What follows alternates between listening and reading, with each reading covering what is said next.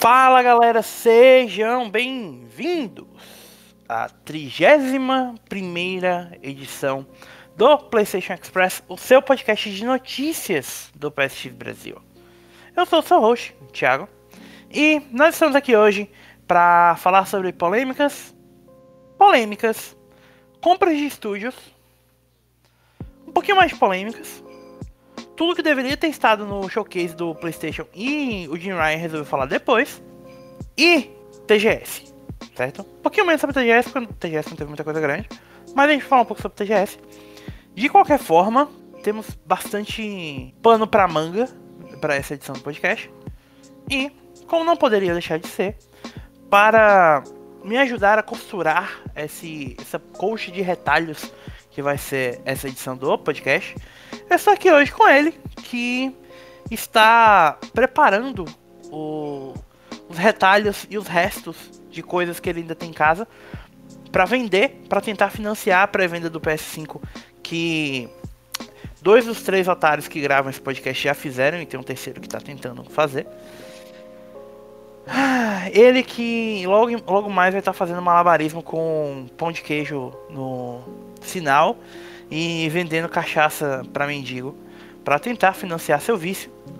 O menino Bruno Viadel. Salve galera, estamos aqui contando moedinhas loucamente para tentar cobrir o rombo do PS5.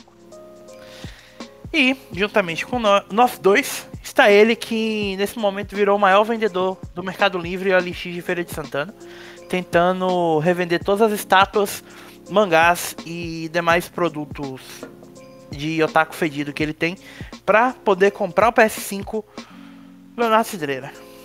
E aí galera, salve, salve, sejam bem-vindos a mais um podcast. E bom pessoal, eu por acaso algum de vocês tem interesse em adquirir um PS4 de segunda mão? Falem comigo. Procurem arroba Leão Cidreira no Twitter ou no Instagram. E vocês conseguem falar com o Leão ou procurem ele no Discord do site, tá, gente? Bom, vamos lá então, pessoal. Antes da gente começar, lembre-se, sigam a gente no arroba PS3 Brasil no Twitter, facebook.com.br PS3BR, youtube.com.br PlayStation 3 Brasil, no Instagram e no Twitch no PSX Brasil, certo? Eu vi alguém comentando, na, deixando nos comentários do último podcast que, que a gente estava com problemas no Apple Podcast que não estava aparecendo, depois que a gente tentou resolver. Eu estou vendo isso com o Ivan e, por favor, se não estiver funcionando, deixem nos comentários ou mandem é, mensagem tipo ou DM ou, ou, ou, mandem mensagem normal lá no Twitter, no arroba PS3 Brasil ou no arroba Alencart Underline pra gente, pra poder encher o saco do Ivan e ter motivo. Ó, tem gente que precisa disso, por favor, resolva. Tá bom? Bom, passado essa parte importante. Como vocês sabem, a gente teve podcast. O nosso último podcast foi falando sobre o showcase do PlayStation 5. Depois disso, o Jim Ryan, atual CEO da Sony Interactive Entertainment, resolveu dar diversas entrevistas mais rápido do que os cowboys mais rápidos no gatilho do, do Oeste para 500 veículos diferentes ao mesmo tempo, aparentemente. E a gente recebeu uma série de pequenas notícias relacionadas ao futuro da Sony. Tá? A primeira delas é que o PS5 é retrocompatível com o PS4 e não é retrocompatível com o PS1, PS2 e PS3. A questão do PS3 foi confirmada é, em uma entrevista para Famitsu, em que ele disse: Nós temos em mente engenharia especializada para o PS5 enquanto produzimos o dispositivo. No meio disso, o PS4 já tem 100 milhões de jogadores. Pensamos que eles deveriam querer jogar títulos de PS4 no PS5 também, então incluímos a compatibilidade com o PS4.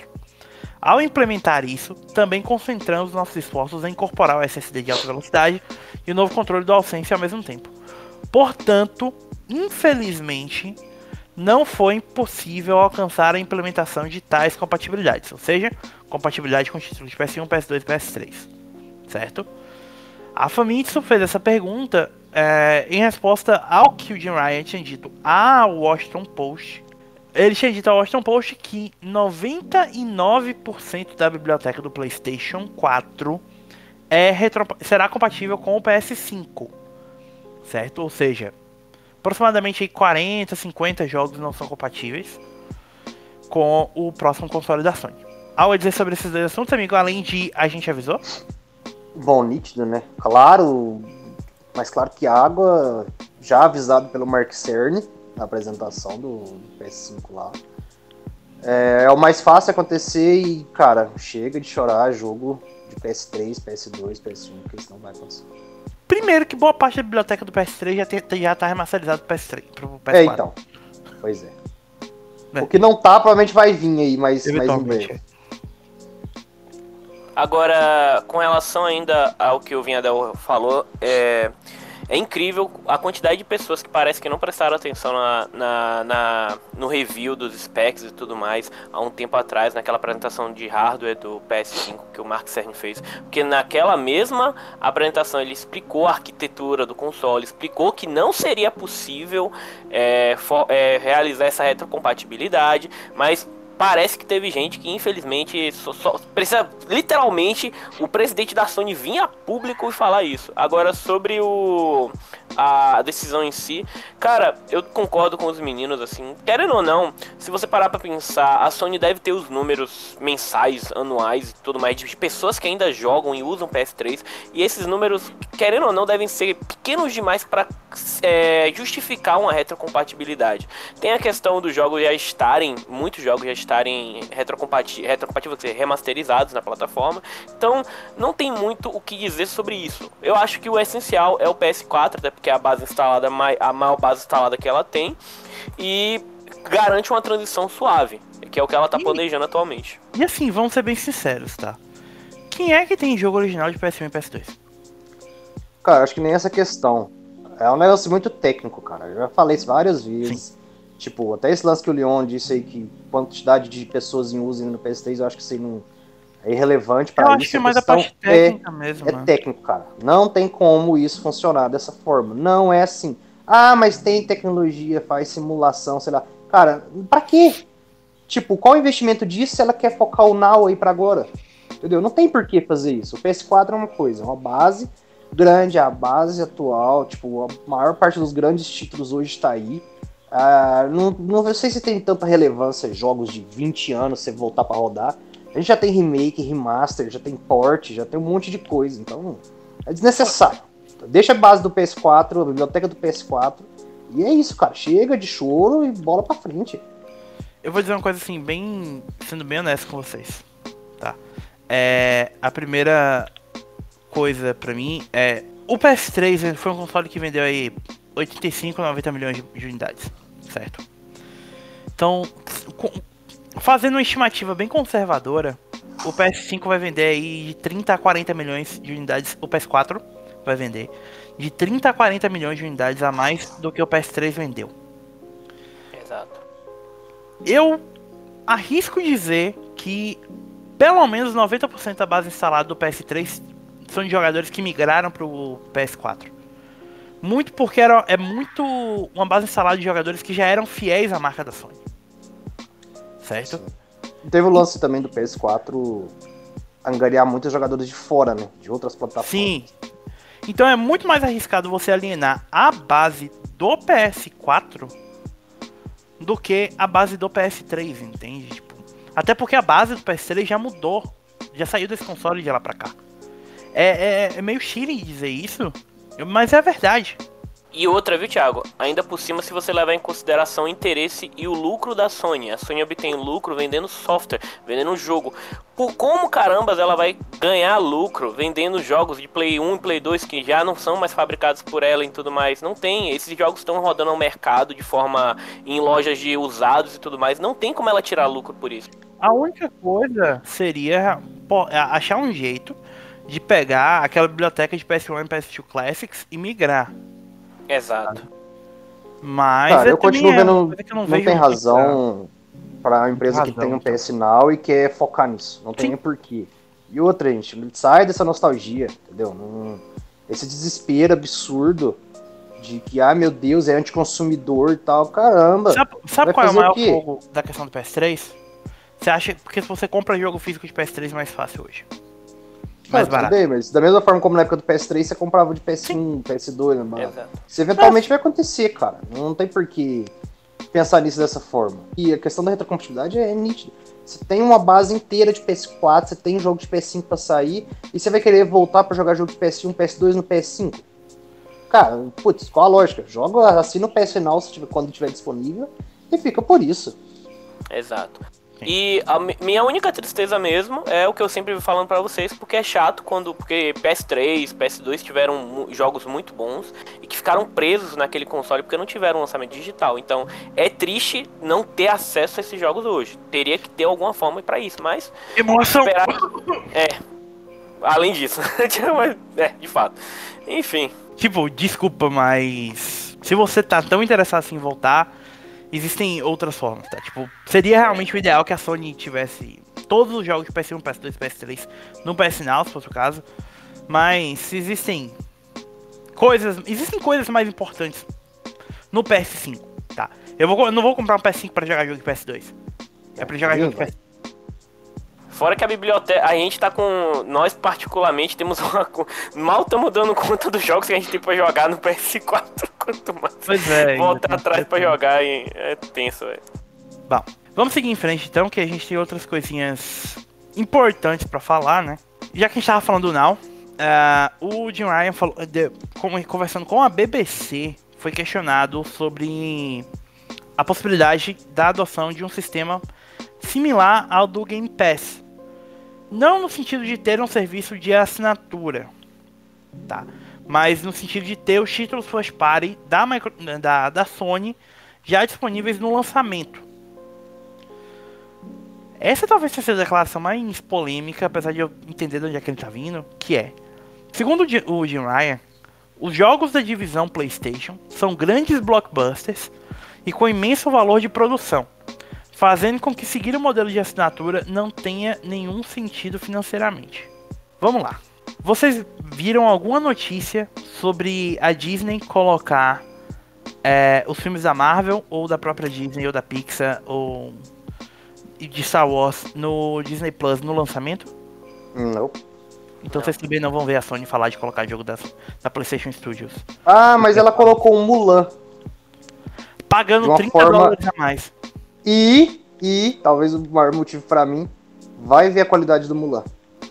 Não, e, e porque o, o cinema também não, não tinha como as pessoas irem no cinema. Na China o, o filme não tá disponível na, na, no PS Plus, na Disney Plus. Tá. As pessoas tiveram que ir pro cinema ver aquela bomba. Imagina, imagina a frustração, velho. Eu tava, verif... eu tava vendo um vídeo outro dia de gente, de influenciadores chineses mesmo, que falaram todo o problema cultural que tem naquele Sim. filme, mas, enfim. O Coisa pra próprio- outro podcast. O próprio Daniel Amadi, que é insider lá da, da Nico Partners, que é chinês, falou que tipo, a, recepção do filme foi terrível na China. Pera, Daniel Armado é chinês ou é britânico? Ele é chinês, ele é Certeza? sino-britânico. É, é. Ele tem descendência chinesa, ele já comentou isso já. Tá, o lance aqui, cara, pra funcionar- isso funcionar pra Sony, ela tem que, meu Deus, colocar conteúdo, esperar a galera assinar igual louco e, putz, tipo, imagina um The Last of Us 2 saindo dia 1 pra quem é assinante da Plus. Sabe, tipo assim, eu vejo o Game Pass, como eu já falei, um negócio absurdamente fantástico, cara. A ideia é genial, mas eu não vejo isso aí se pagando de toda uma, uma forma que, tipo assim, é igual o Netflix começar o rolê. Como a Netflix começou? Demorou uma pá de tempo até ter conteúdo exclusivo, até ter, ter tipo, conteúdo relevante, coisa mais recente e tal e tudo mais. A Microsoft vem fazendo isso já há algum tempo, tentando alavancar o negócio. Beleza, a galera comprou a ideia. Agora eles precisam manter isso e torcer para que a grana investida nessa manutenção consiga da mesma forma, tipo, cada vez mais trazer assinante e torcer para o negócio bombar e ter número. Porque você precisa de ganhar dinheiro para custear isso, cara. Imagina você tá lá desenvolvendo um novo Halo Infinite, vai sair no primeiro dia no Game Pass, você tá gastando 100 milhões no jogo. O Exato. negócio precisa ter, ser rentável de alguma forma. É isso a empresa quebra, cara. Beleza, a Microsoft gigante, é uma empresa monstruosa, mas não importa, tem que ganhar dinheiro. Ah, só sobre isso, só uma coisa. É, A gente teve o- a atualização recente de que o Game Pass hoje tem 15 milhões de assinantes. Tá? Supondo, supondo que todo mundo fosse assinante do Game Pass Ultimate, o que não é verdade, que você tem assinante do Game Pass de PC, que é mais barato, você tem gente Sim. que tá usando promoção de um dólar, que tá comprando Chiclete. presente pra... enfim. Tá. Supondo que todo mundo pagasse 15 dólares, que é o preço do Game Pass Ultimate por mês.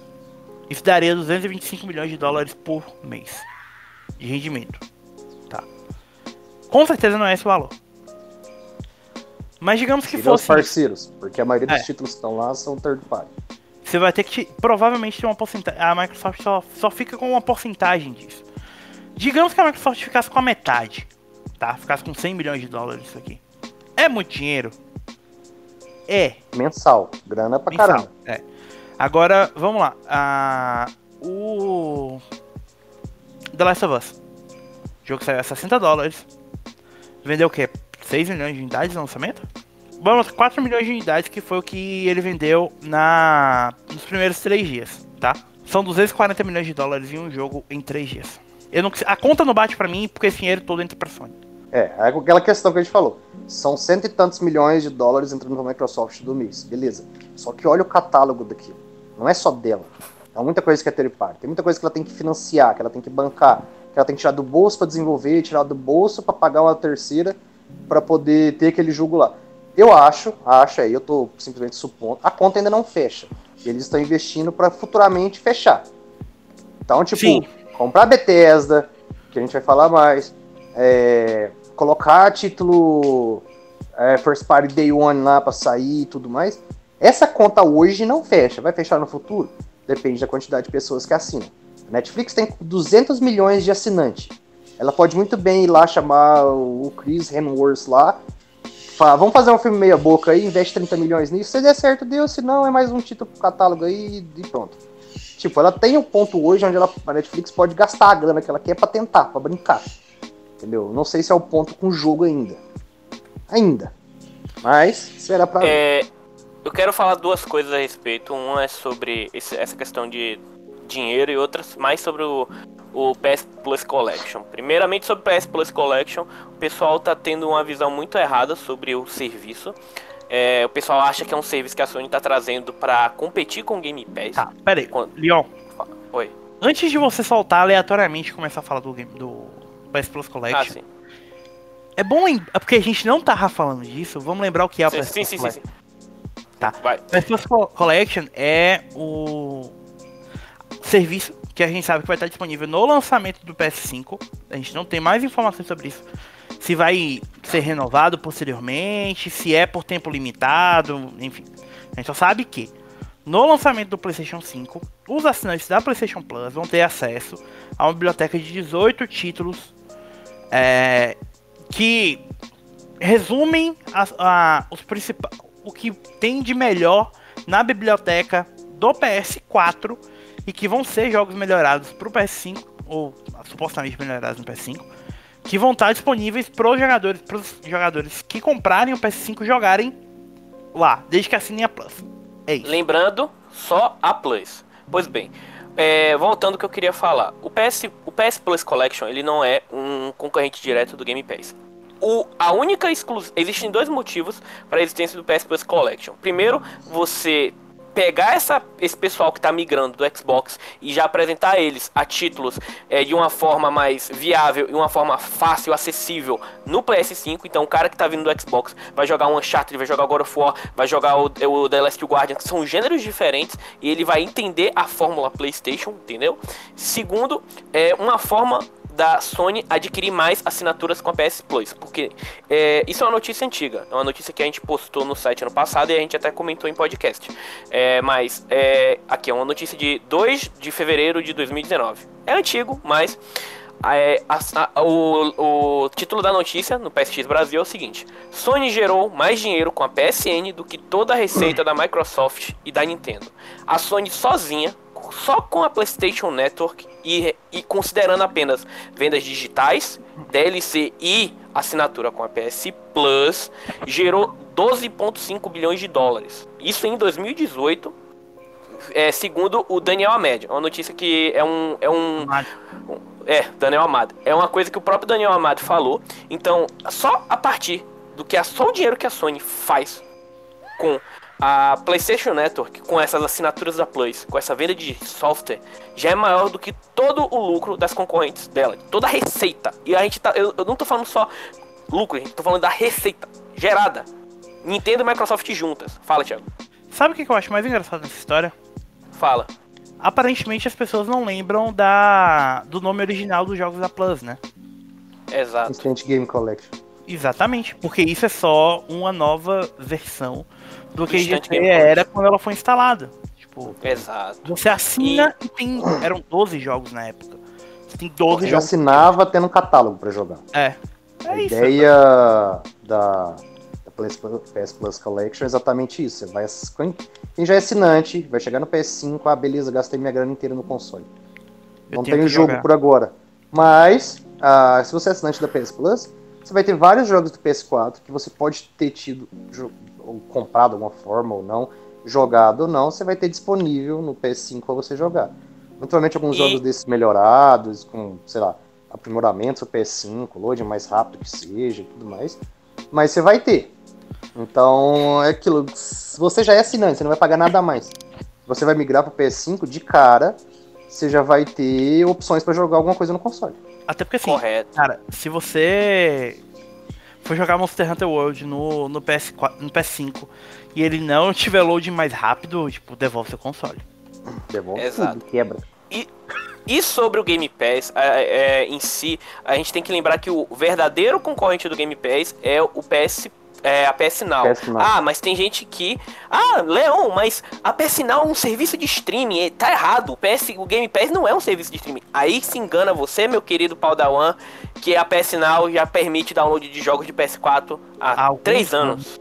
3 anos, tá entendendo? Então, tipo Então, assim. tipo, enquanto a Microsoft tem o, o Game Pass e, e tem o serviço lá do xCloud, a, a- o, o PS Now, tipo, fornece a mesma coisa. A gente já conversou Exato. sobre isso no passado, mas eu acho que a Now tem muito o que melhorar ainda. Não é o serviço É. ideal que a gente espera. Falta tipo, migrar, né? Para os países. Falta chegar no Brasil também, né? Exato. Porque não tem aqui. Então, é um serviço que tem tudo para melhorar. Só que a gente precisa ver isso para frente, igual a gente já comentou. Talvez uma integração dele com a Plus, ah, não sei, alguma coisa onde agrega mais o serviço e que a galera realmente assina não só para ter a opção do PS Now aí de, sei lá, nostalgia dos títulos antigos e tudo mais. Mas realmente o serviço ele precisa melhorar e chegar em todos os lugares para ser competitivo. Sim. Correto. E, por fim, pra quem acha que ainda Game Pass, que o, o Now não é de, de igual para igual pro Game Pass, essa aqui é uma notícia que é só três meses mais antiga que a do, do revenue lá da Sony. Que é que a PlayStation Now lucrou mais que o EA Access e o Xbox Game Pass combinados no último trimestre. Infelizmente a Sony não divulga esses números precisos, são dados da Superdata, mas em 2000, no último trimestre de 2018, a PS Now, PlayStation Now lucrou 143 milhões de dólares. Lembrando, esses números estão defasados, mudaram, né? A gente não tem um Com um certeza mudou parec- bastante, porque é cer- menos na época que a, o Game Pass estava sendo instalado, tá, tava mudando. Exato, mas o PlayStation Now, só o PlayStation Now naquela época gerou 143 milhões contra é, 90 milhões do é, EA Access e do Orange e 41 milhões de dólares naquela época do Game Pass. Eu acredito que hoje já deve estar beirando muito mais que os 100, 150 milhões de dólares para dar um número mais preciso que o Thiago tava falando. Então, só um parecer aí para quem acha que o Game Pass, o Game Pass não, o PlayStation Now não é tão grande quanto o Game Pass. É pau a pau, gente. É? É grande. É grande, grande. Hoje, hoje eu acredito que a diferença já seja bem maior em favor, em favor da Mi- Microsoft. É, É, Ainda é mais grande, com mas em compensação, pra mim, é o serviço que, por não estar tão disponível assim, não tem marketing, Sim. ou o marketing é muito ruim, muito mesmo, é horrível o ma- o marketing da PS Now. É. É, e um dos, uma das qualidades da, do Game Pass é o marketing. o marketing, é absurdo o marketing. Por isso eu falo, o serviço do Game, do Game Pass é fantástico, cara. É fantástico. Não tem nada igual ainda. Funciona muito bem, só que eu acho que a conta ainda não fecha hoje. Já, tipo, 10 milhões ele pulou para 15, então foi um aumento de 50% em 6 meses do Game Pass. Ah, continuando nesses números, cara, em breve o negócio vai bombar absurdo. Vai ser rentável Sim. E a Microsoft está investindo nisso, óbvio. A questão é que a Sony ela precisa acordar com o PS Now. Ela precisa divulgar o serviço de forma certa. Ela precisa mostrar como é que acontece, fazer o marketing disso e fazer valer a pena. Porque isso ainda não acontece. E outra é trazer o negócio para mais gente. A gente Sim. mesmo aqui só fica chupando o dedo até hoje. Bom, é essencialmente isso. Gente, ah, em relação a isso. Vamos, vamos seguir em frente que a gente tem mais coisa pra falar sobre. Né? É, uma outra pequena coisa que o Jim Ryan disse pro Washington Post foi que a comunidade do PlayStation 4 continuará sendo incrivelmente importante para nós por 3 ou 4 anos. Muitos farão a transição para o PS5, na esperança de que fizemos bem o nosso trabalho, mas dezenas de milhões ainda estarão engajados com o PS4. Tá. É... Sabe o que me lembra disso aí? Ah. Só uma coisa. É porque é o seguinte, vai continuar recebendo FIFA pelos próximos 3 anos. Sabe o que isso me lembra? Porque ele falou a mesma coisa com o PS3. Lembra que o PS3 Exatamente. Por 10 anos. E o que, que o PS3 recebeu depois do PS4 FIFA. lançado? FIFA. Exatamente. Então, se você realmente. Tipo assim, eu imagino que alguns. Sem zoeira, mas alguns jogos pequenos, cara. Jogo indie. Indie e tal. É, mas, tipo assim, nada da. Do, da PlayStation Studios. Mas Sim. jogo indie, jogo third party, isso aí vai continuar recebendo por uns dois anos, assim, nível, nível bom, aceitável mesmo. Vai continuar tendo console tranquilamente. Agora, de resto, esquece, cara. A gente vai ter o Horizon, a gente vai ter o Miles Morales, é, que eles confirmaram já, né? É. Mas, por exemplo, um Gran Turismo 7, sem chance, não vai ter no PS4.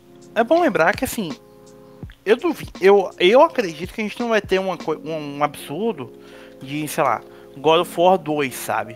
Não, que, tipo, não vai. Saiu um ano depois, um ano e meio, basicamente, depois do lançamento do PS3, saiu o PS2. Isso não vai acontecer. Mas. quando ele fala de suporte, é tipo jogo na Plus. É, suporte mesmo. Suporte, tipo. Olha, meu PS4 é, atualização para melhoria de desempenho, é. essas coisas.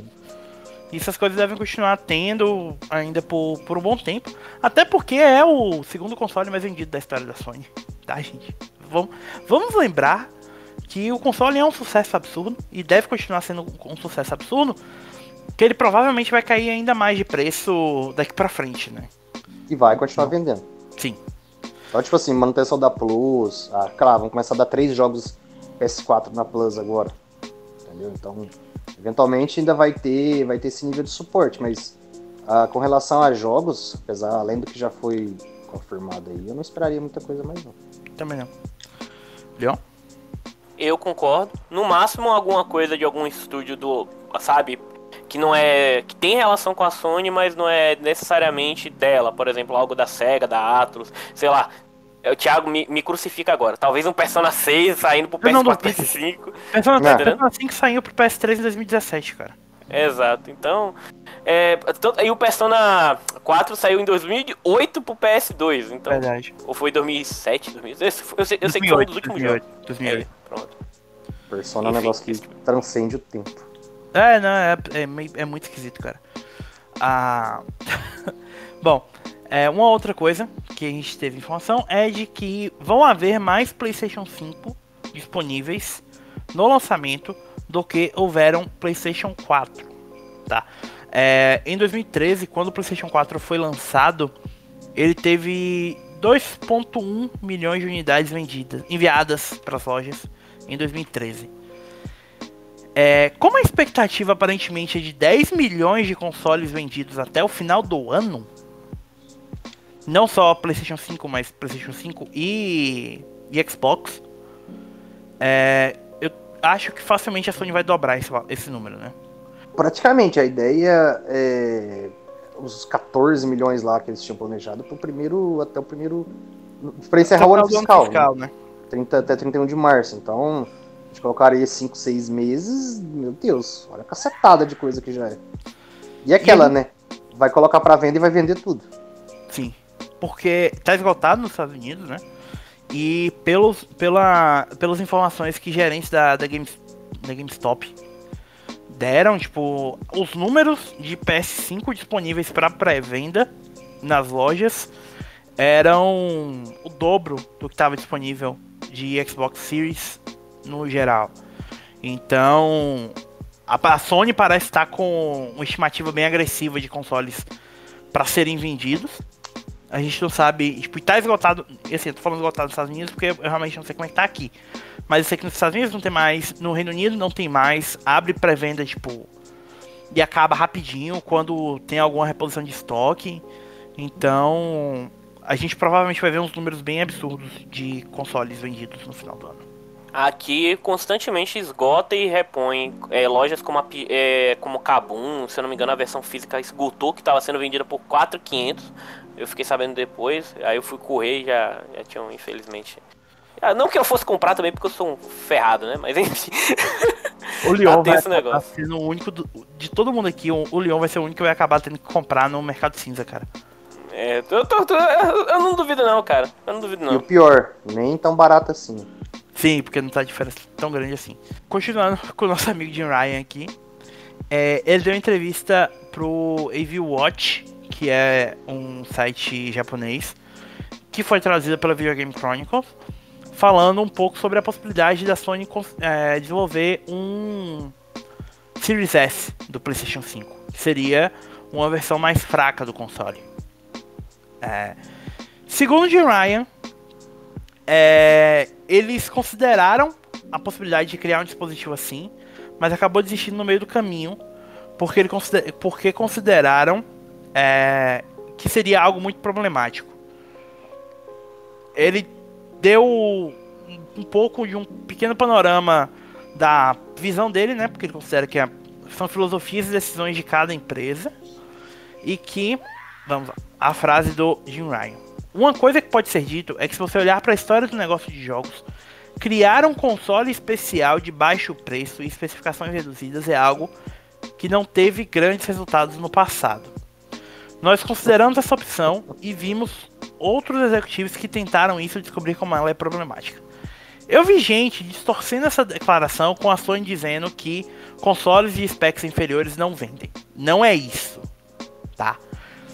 O que é porque teve gente que fala, ah, como é que a Sony fala isso se o PS2 era mais fraco do que os concorrentes e vendeu mais? Ui. Ui. Gente, não é isso que ele tá falando. O que ele tá falando é a possibilidade de ter, ter dois consoles, um mais fraco que o outro. Ele diz que, na visão dele, a, não se justifica os resultados. Tipo, não tem grandes resultados no passado. É, isso não quer dizer que você ter o console mais fraco é necessariamente ruim. Novamente, Wii, PlayStation 2. E tecnicamente até o PlayStation 1. Tá? É, o PS4 é mais forte do que o Xbox? É. Mas teve um update no meio da geração que deixou o Xbox One X mais poderoso do que o PlayStation 4 Pro. Isso é tudo muito relativo. O que ele está dizendo era a possibilidade de lançar um PS4 mais fraco. A gente vai ter o PlayStation 4 digital, que a única diferença realmente é o disco. É... Então, é diferente da política da, da Microsoft que vai lançar o Xbox Series S, que é um console notadamente mais fraco do que os outros dois consoles que estão chegando, dos três consoles que estão chegando no mercado, né? Ah, então resta ver realmente se o Series S vai vender tanto assim. A própria Microsoft está colocando poucas unidades do Series S para pré-venda. Pode ser que a gente mantenha considerando isso da, da questão de números, entendeu? Você olha até, é, apesar disso não significar nada, você olha até mesmo é, é, meu Deus, que eu tô falando em inglês. É, pesquisas feitas pelo pessoal, enquetes do Twitter, por exemplo, o Daniel Amado fez uma é, com relação ao quantas se você fosse comprar um console da nova geração, qual você compraria e o modelo. E muita gente, quando em relação ao Xbox, muita gente estava preferindo muito mais adquirir uh, o, o X do que o, o, S, que é o mais barato e o mais em conta, tipo, muito mais. Eu não, não tenho os números aqui, mas também não, não serve de nada, não serve de parâmetro para nada. Mas com relação à produção, à produção de um console mais fraco, eu concordo com o Jim Ryan nesse aspecto, não tem porquê, até porque isso só prejudicaria a vida dos devs, dos desenvolvedores, em ter que fazer mais de uma versão de, e otimizar o jogo para dois consoles diferentes, eles já vão ter que fazer isso para a linha do Xbox aí e já vai ser muito difícil, vai ter muita, muita inconsistência né, a performance dessas coisas. Então eu, prefiro, eu acho mais seguro e mais acertada essa tática de dois consoles iguais, só que um mais barato por conta da digital, etc. Fala, Venda. Cara, ah, igual eu já comentei, eu acho a ideia do Series S interessante para ser um segundo console, uma porta para quem quer gastar menos, porque querendo ou não, até lá fora, gente, ah, o hobby de videogame é um negócio que tá caro. Que é caro, não é só aqui no Brasil com console caro, com jogo caro e tal. Lá fora, tá caro também. Então, tipo, tem muita gente que é entusiasta do negócio e que às vezes não tem grana suficiente. É estudante, é estagiário, não tem poder aquisitivo assim para bancar um console de 500 dólares. Então, um console de 300 dólares de entrada, alguma coisa interessante. E quem tem grana é a melhor opção para você ter como segundo console. Mas eu não acho que vai ser um, sei lá, game changer aí do negócio, que vai quebrar o mercado porque elas são um console mais fraco e mais barato. Eu acho que a ideia é legal, mas não é um negócio para falar jogar todas as opções nele e ter número ali a, o Series X e o PS5 vão continuar vendendo, porque a experiência total de próxima geração é isso, né? Não é um console menor. É uma outra coisa que o Jim Ryan falou é que eles pensam nos jogadores que planejam ter o console e usar ele por 4, 5, 6 ou até 7 anos. Necessariamente eles precisam de um console que vai estar preparado para o futuro, que não vai ficar desatualizado muito rapidamente. Você vê claramente. Uma pergunta antes de falar o que eu tava pensando. Vocês usam os seus atuais PlayStation. Eu sei que pro, Vinhadel essa pergunta não vai ter tanta diferença porque você tem um Pro, né? Uhum. Mas meu PS4 eu uso ele há seis anos. O seu. O seu. Sem seu Slim, Leon, você comprou quando? O meu eu comprei, acho, se eu não me engano, 2014, 2015, que foi o FAT. O Slim eu ganhei, se eu não me engano, tem 3 anos. Eu, a, depois eu usava muito FAT, só que assim, começou a ter problema, não problema de superaquecimento, mas a ventoinha, sabe, rodar muito. Aí eu sempre tenho que limpar. Eu até comprei um cooler externo para ajudar a ventilar, ventilar o videogame, mas agora eu só uso o meu Slim. E eu uso já oh, um bom oh. tempo, sabe? Vocês escutaram o Leon falando que queria vender um console no início aí, né? Ele quer vender esse aí, tá bichado. Não, não é bichado, cara. Ai, oh, meu Deus do céu. Vai, vai, fica ferrando minha venda, miserável. Não é bichado, gente. É só que, como todo PS4 Fat, ele é, ele é barulhento quando roda os jogos, tá ligado? É uma turbina de avião aquilo ali, tá ligado? É tenso. Mas ele roda, sempre não tem problema de, de auto eject nem nada, 100%. E ele, é, e ele é da primeira leva ainda por cima, viu? Aqui tem o. o... Black Piano ainda, faceplatezinho lá. É, o faceplate é meio. Brilhante. Brilhante, é. É, o, é, o meu também. Só que o meu só tá com auto-eject, ele não. Não fica pirado, não. Enfim, gente, isso não é, é relevante. É. é, só, é só porque assim. Mesmo com o. Você comprou o Pro quando, Vendel? Cara, eu comprei o Pro. Quando saiu o God of War? 2018, em março? 2018 foi. 2018. Foi uns seis meses depois, mais ou menos. E antes disso, usou o PS4 de 2014 Desde pra 2014, o FAT que eu tinha. Então, então tipo, quatro anos com ele aí. Nós três nos encaixamos exatamente no que o Junior tá falando. 4, 5, 6 anos de uso. Certo.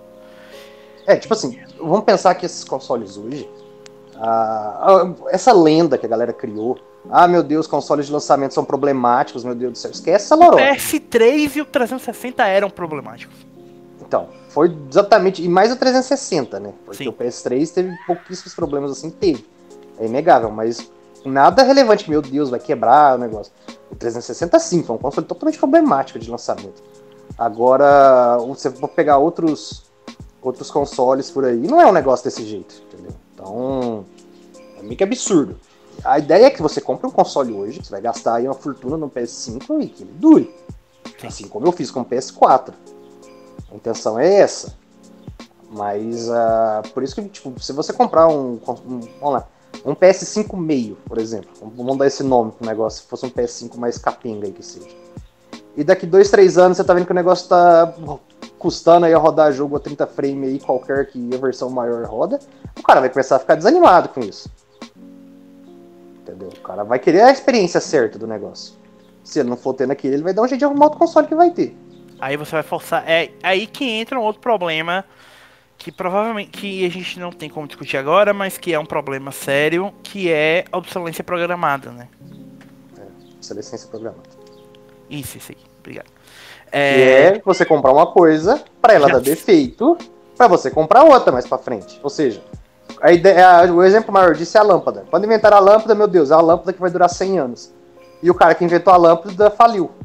Morreu porque passou fome, porque não tinha dinheiro. É a piada, tá, gente? Não tô falando que é o, o Thomas Edison, no caso. Mas assim, a ideia de que a lâmpada de 100 anos não, não vinga. Ele precisa vender lâmpada todo ano para sobreviver. Só um parêntese aqui. A Netflix acabou de divulgar o trailer de um filme de CG de Resident Evil chamado Infinite Darkness. Vai ser lançado em 2021. É... E a pessoa mais feliz com esse anúncio chama-se Chris Redfield. Que finalmente teremos Claire e Leon juntos novamente. Então a, a salvação da, dos Redfield finalmente chegando. Talvez agora o, o Leon consiga se reproduzir. E foi divulgado o trailer pela Netflix Portugal, aleatoriamente. Sensacional. Coisas que realmente só. Tinha que, tinha que falar português, né? Bom, é, voltando aos consoles. Última coisa sobre Jim Ryan.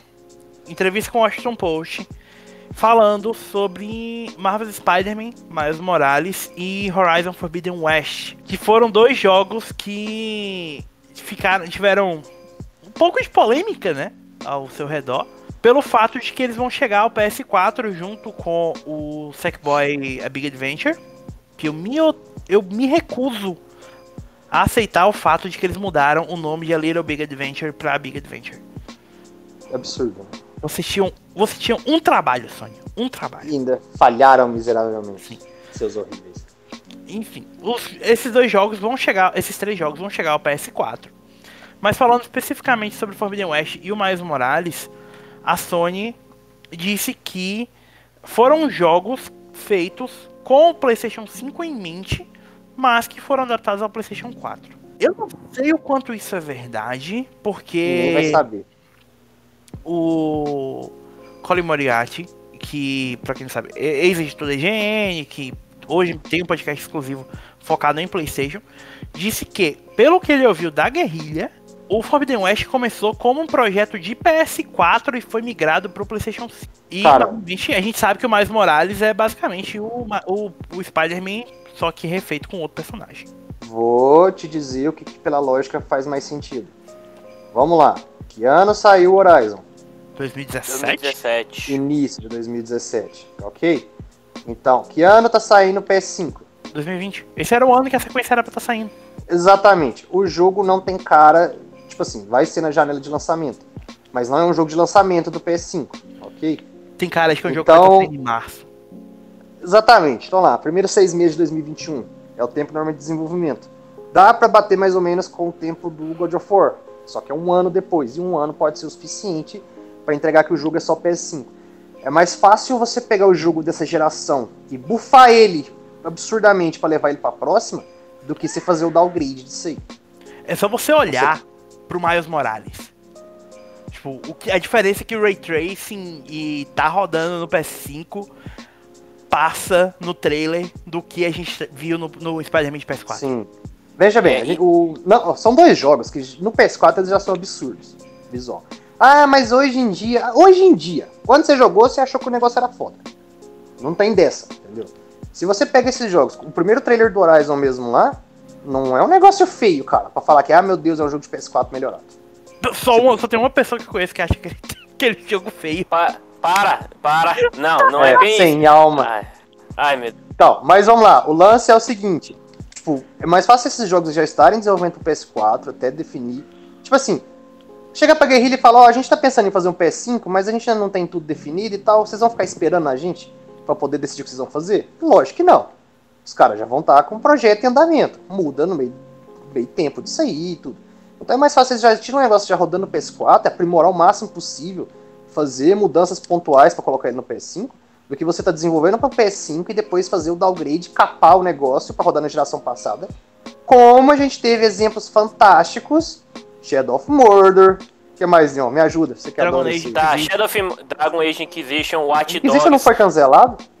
Não, não saiu.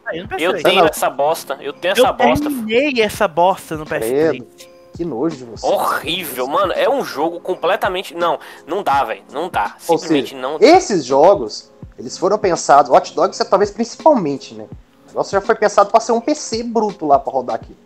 Esses jogos, eles tiveram, eles foram pensados para sair na próxima geração e para aproveitar o poder da próxima geração e acabaram sendo reduzidos para rodar na geração anterior. Para mim é a mesma coisa do Mario Morales e do Horizon. São jogos dessa geração que estão sendo, no caso, aprimorados ao máximo para rodar na próxima.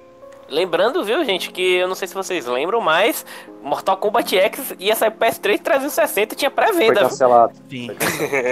Mas sobre isso ainda, é só uma coisa pra lembrar, é, a Sony ainda falta mostrar o modelo que ela tá divulgando aí, dizendo que um novo modelo pro Peter Parker, Homem-Aranha mais detalhado, então... Ah, a gente vai falar disso ainda. Tem uma pauta. Sim, ah, sim, tá, calma. então deixa, eu vou, eu vou cortar disso, eu vou cortar essa parte, então. Não, eu nem quero que você corte isso, Leon.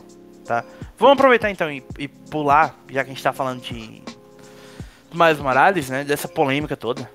É, vou falar da verdadeira polêmica do Miles Morales. Ah, que é o fato, não necessariamente ligado ao jogo em si, mas ao remaster do Spider-Man que vai vir junto com a edição Ultimate do Miles Morales. Tá. É, a gente até chegou a comentar isso por alto no, no último podcast, mas a gente tem maiores informações agora, então acho que dá pra gente falar um pouco melhor. Quando foi aberta a pré-venda do Miles Morales, a gente percebeu que tinham duas edições. Uma que é Miles Morales, só, e uma que era o Marvel Spider-Man Marvel's Spider-Man Miles Morales Ultimate Edition, que vinha com o remaster do Spider-Man original para PlayStation 5. Ah, A Sony meteu a mão, os pés pelas mãos um pouco nisso aqui, tá? É, pra não dizer mais, né? Bom, a gente sabe que o Spider-Man original roda no PlayStation 4, no PlayStation 5 através da retrocompatibilidade. No entanto, Parêntese. Parêntese. sim, Foi o melhorias. primeiro É. jogo que Do foi apresentado para mostrar melhorias do pro PS5, como no caso ah, o SSD e o loading rápido lá. A primeira coisa que eles falaram de PS5 foi Spider-Man. Exatamente. Bom, agora a gente sabe que como essas edições vão funcionar, tá?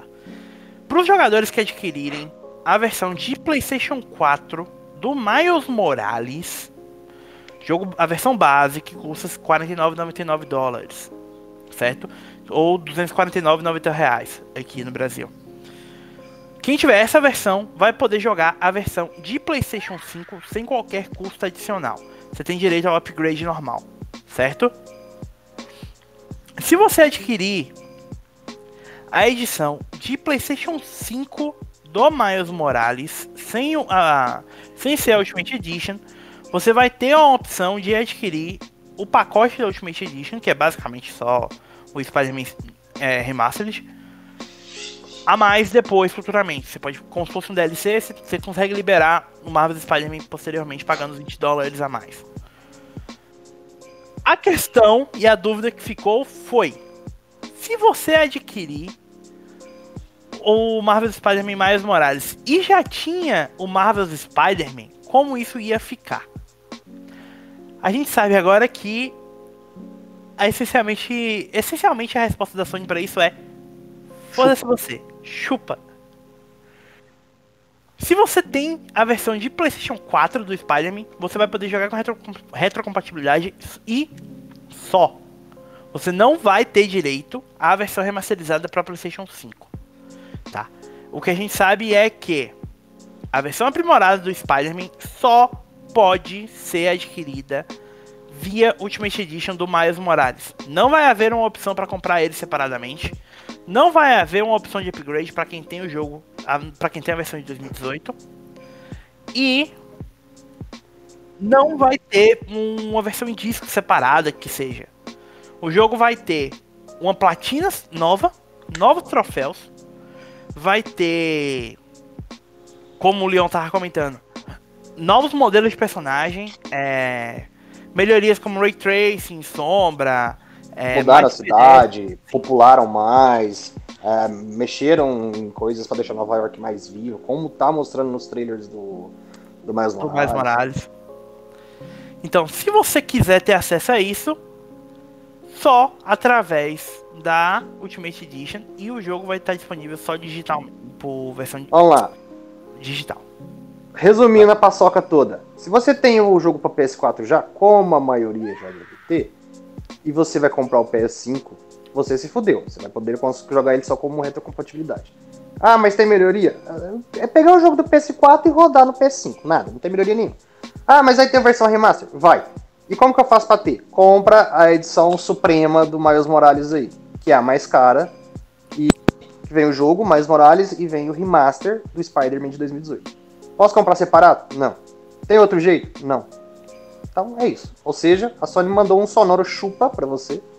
Se você tem o jogo, você se fudeu. Bom, é, Decepcionante. é ruim, cara. Esse é decepcionante, pra mim, Sim. eu vou falar. É uma decisão esdrúxula, ridícula por parte da Sony. Bizarro. É usou o ganância. jogo como marketing, usou o jogo como marketing o tempo inteiro, desde o primeiro momento. Tipo, a galera inteira já viu, nossa, eu vou ter o Spider-Man, imagina eu jogando no PS5, um load super rápido, transitando pela cidade e tal e tal. A galera pensando, tipo, jogou esse marketing pra induzir a galera, e agora você faz uma presepada dessa. Parabéns.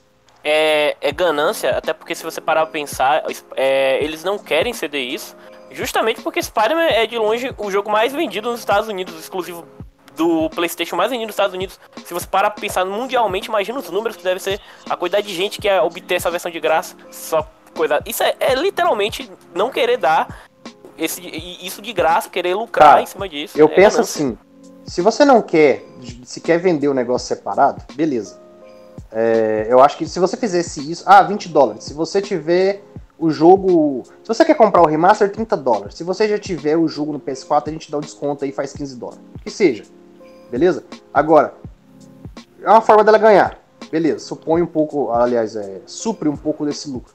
Mas eu imagino que se você, é, no caso, dá o remaster para quem tem o jogo, é um potencial muito grande de vender PlayStation 5.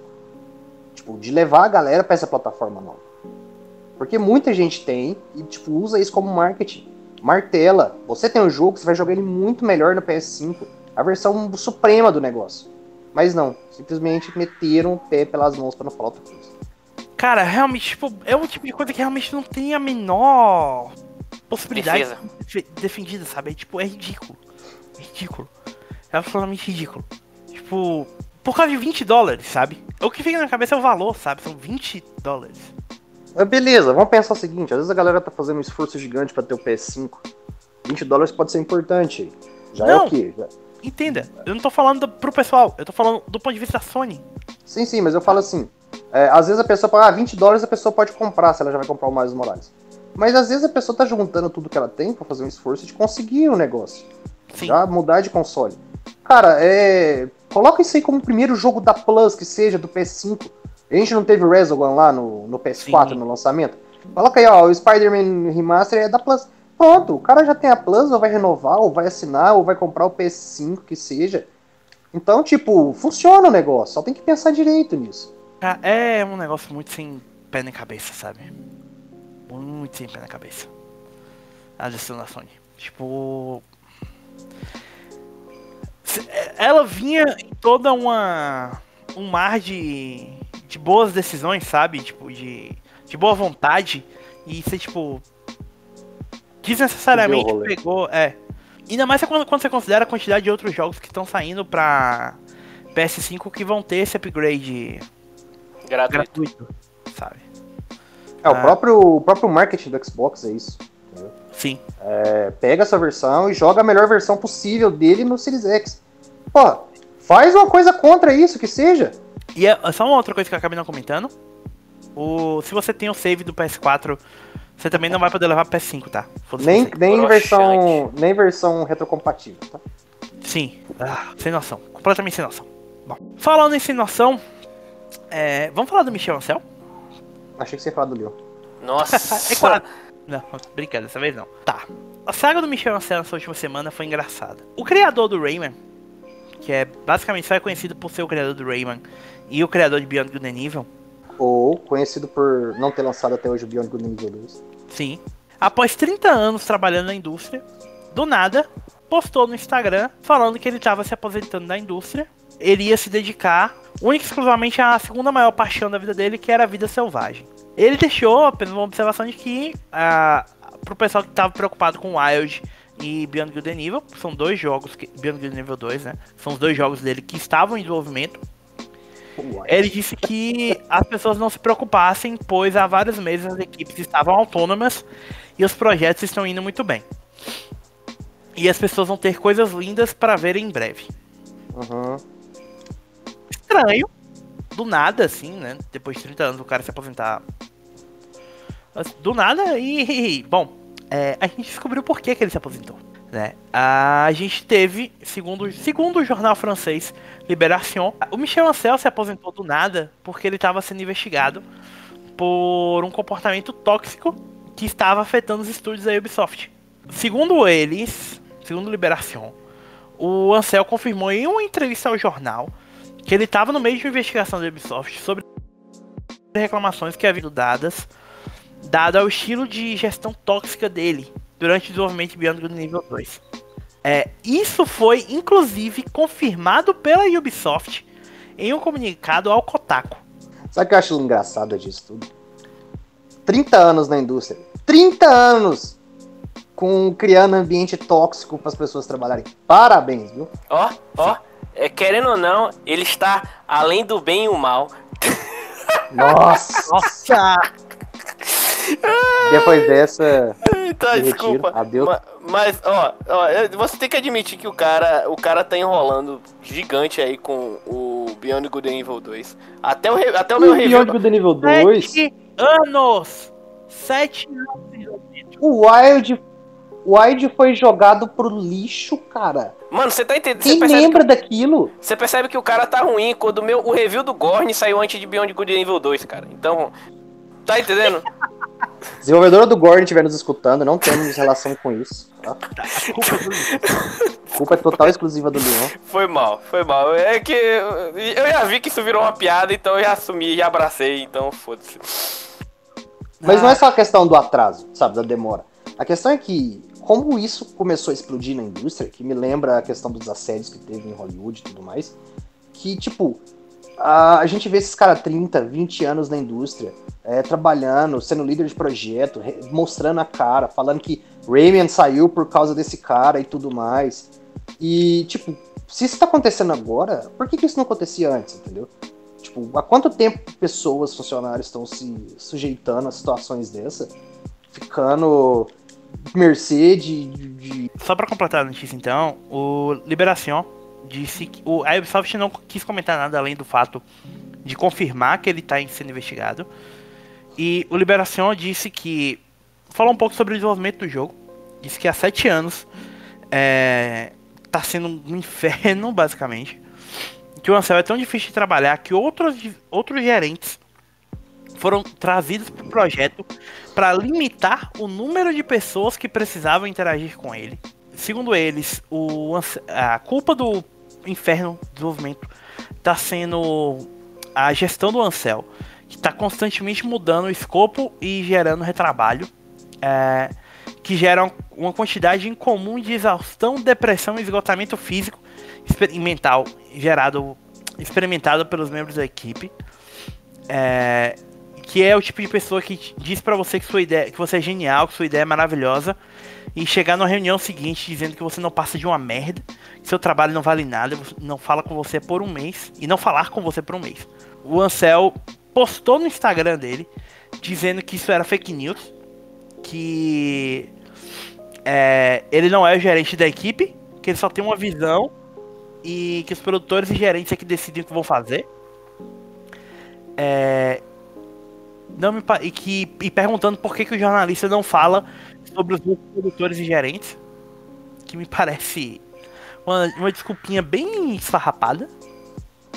É, ele disse que ele não tá sempre mudando de mente, de a a as decisões dele, que ele tem dito há muito tempo que na- nada precisava ser refeito, que a cidade não precisava ser refeito, que os planetas não precisavam ser refeitos.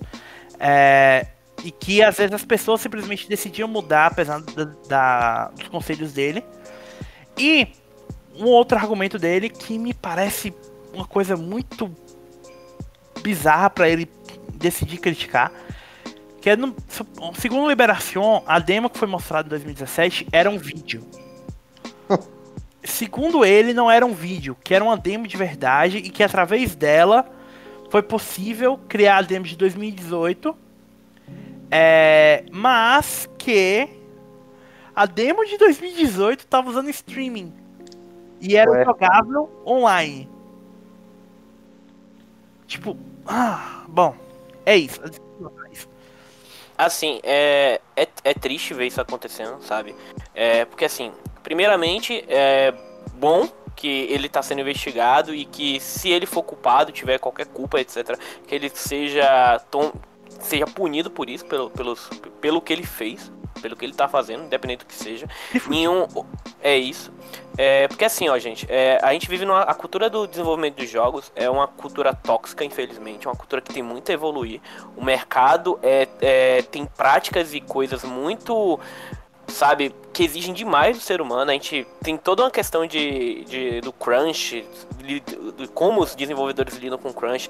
A- agora, se você é desenvolvedor, você sabe que você já teve que passar horas e horas dias e tudo mais programando pra entregar um produto a tempo. Isso não é uma, isso- apesar de que isso não é um, um- segredo pra ninguém que mexe com software, mas ainda assim uma prática é uma coisa ruim.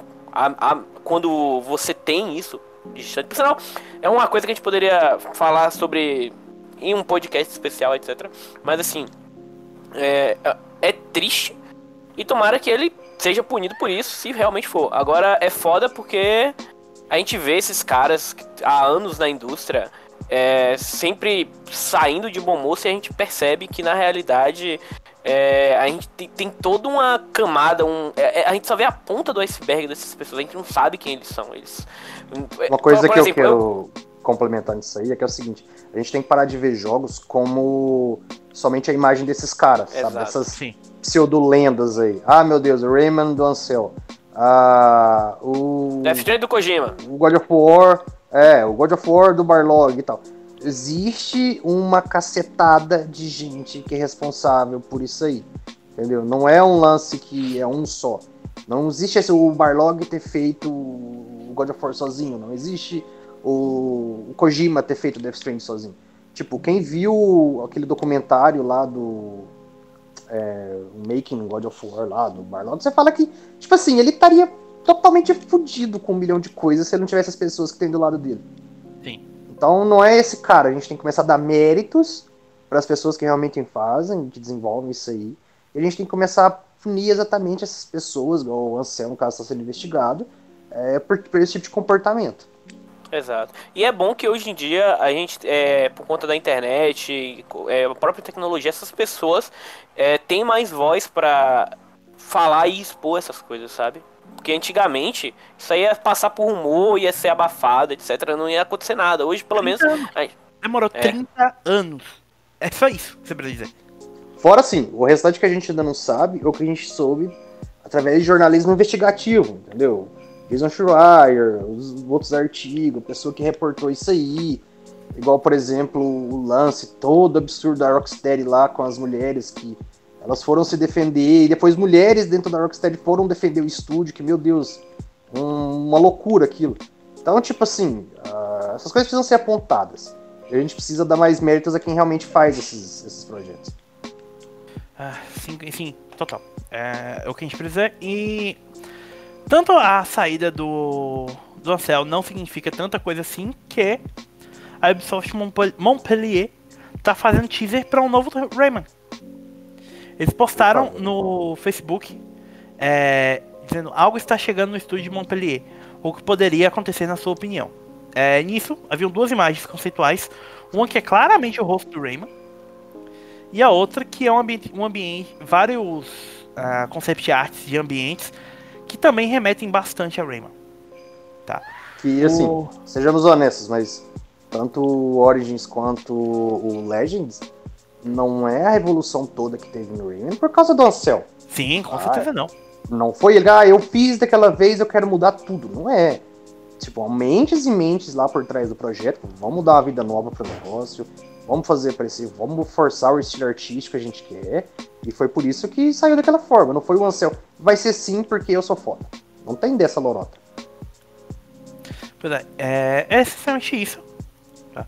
O, a gente não tem mais muita coisa. a- O estúdio deletou o post e disse depois que é, podia ser algo que ia confundir os usuários e que não há informações a serem compartilhadas no Me momento. lembrou. Vai ter mais um Ubisoft Forge esse ano? Sim. Deve ter, ai meu Deus. Não, eles tá então. confirmaram que vai ter um Ubisoft Forward no.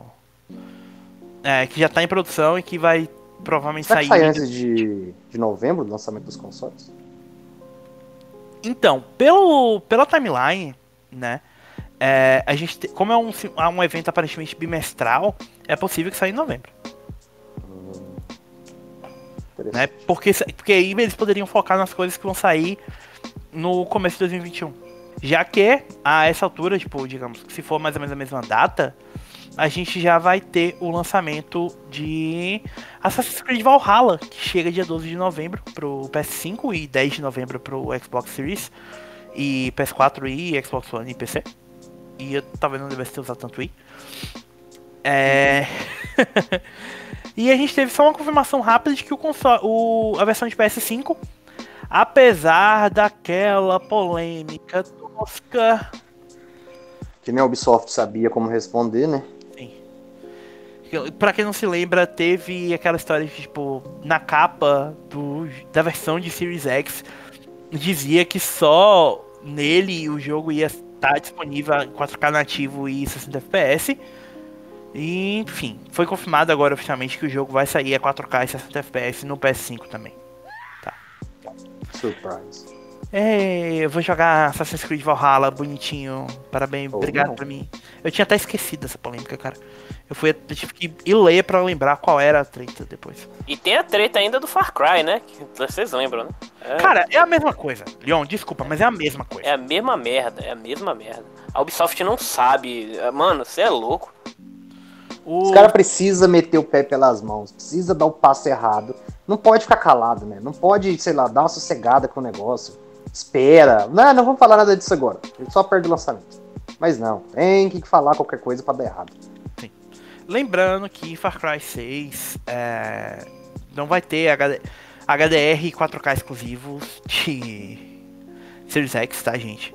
E o jogo vai sair em fevereiro de 2021. Por exemplo, essa Ubisoft Forward que a gente tava comentando agora, pode ser que seja focada nele, porque a gente não viu o gameplay de Far Cry 6 ainda.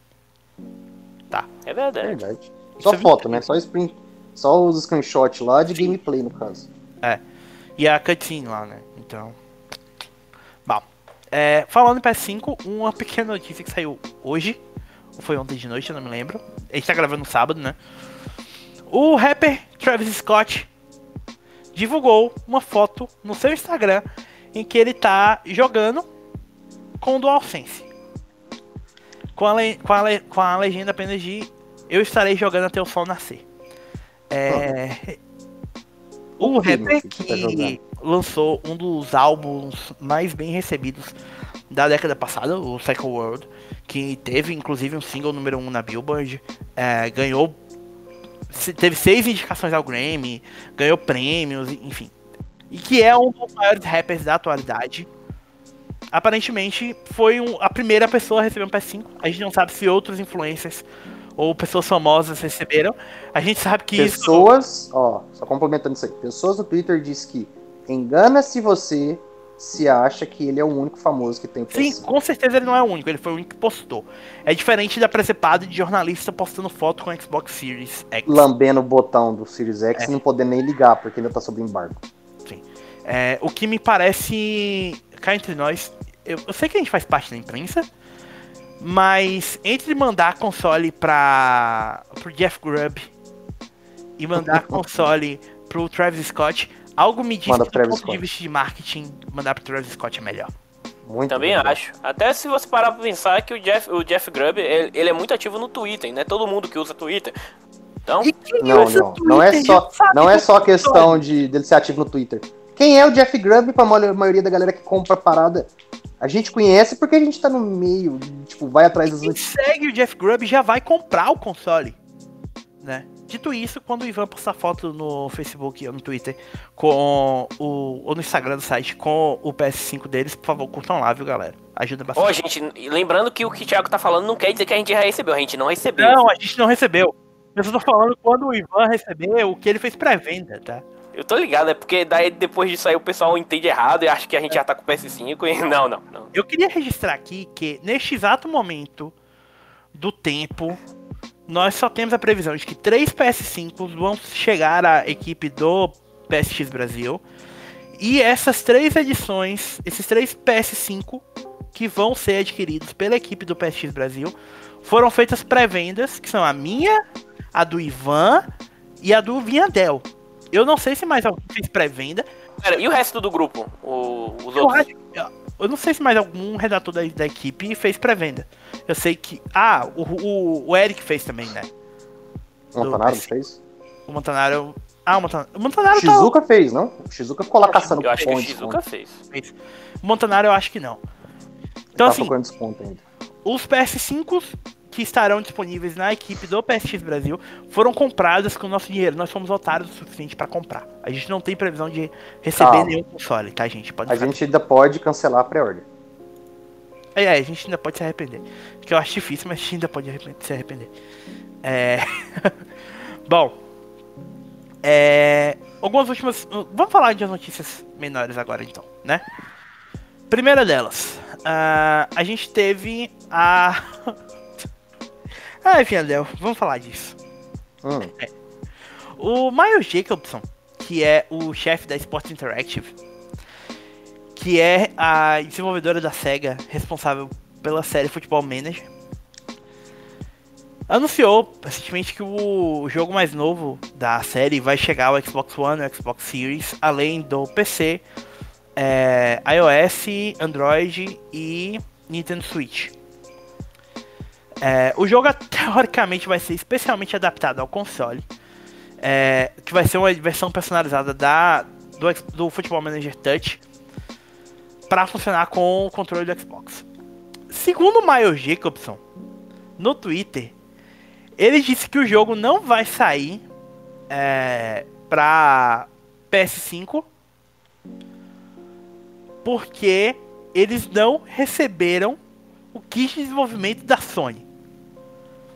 Ele disse que a, a o pessoal da, da Xbox tá há anos pedindo para que eles voltassem para para consoles, né? Coisa que eles tinham parado há muito tempo.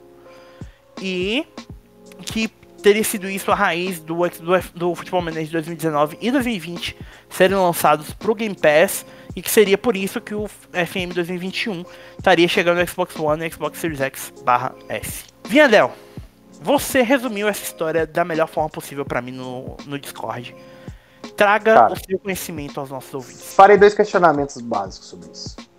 Se você conhece Futebol Manager, onde é que você vai jogar? No PC. Se você não conhece Futebol Manager, por que você vai jogar num console? Primeiro porque o jogo roda em qualquer notebook ou PC. Ele é feito para rodar de qualquer jeito, em qualquer coisa. A essência do Futebol Manager é isso. Nem que seja lá no campo de futebol de botão em 2D. que é Porque curiosamente, não é jogo porque eu já tô acostumado. Sim, não, o lance do futebol manager não é pra você ver jogadorzinho em 3D. É todo o gerenciamento de um clube de futebol, ser, ser o manager, de ser o treinador, de, de, de tudo e tal. Até Nunca- porque, só uma observação, os modelos 3D provavelmente são mais feios do que do In-Eleven de PS1, tá? Cara, ainda é feio aquela porra, meu, meu Deus do céu. Apesar deles estar tentando melhorar, todo ano eles falam, mexemos na engine 3D das partidas, vai ficar melhor. Nunca fica. Então é o seguinte, futebol manager é um negócio de nicho, tá?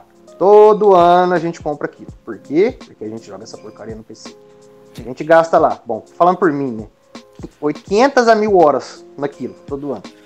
Como? Não, esse Só ano eu Deus sei que eu sabe. não joguei tanto, mas eu tenho umas 250 horas, mas eu joguei menos. Pois é. Então, tipo assim, como a gente só sabe, quem tem, quem acompanha, não vai deixar de jogar no PC, que é muito mais prático, pra jogar com controle, cara. Não funciona. Outra, é uma puta de um, de um- de um jogo que tipo, nunca vai deixar de sair no PC, nunca vai deixar de ter foco no PC. A publisher é só a SEGA, então não é qualquer coisinha de esquina, tá?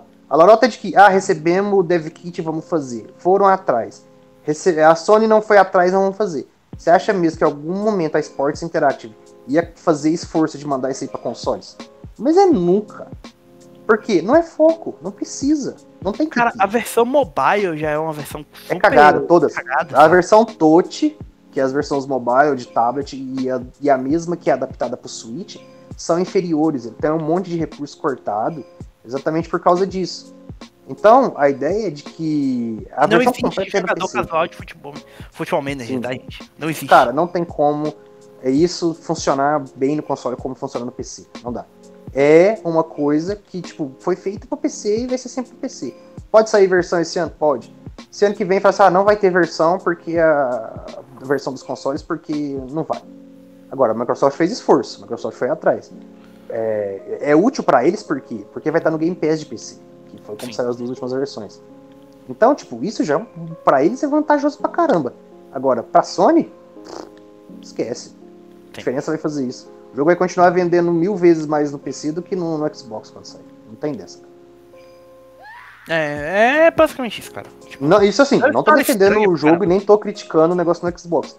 Quem quiser ter a opção de jogar, tem, mas quem já joga, nunca, nunca vai deixar de jogar no PC pra jogar no console. Sendo Xbox ou Playstation.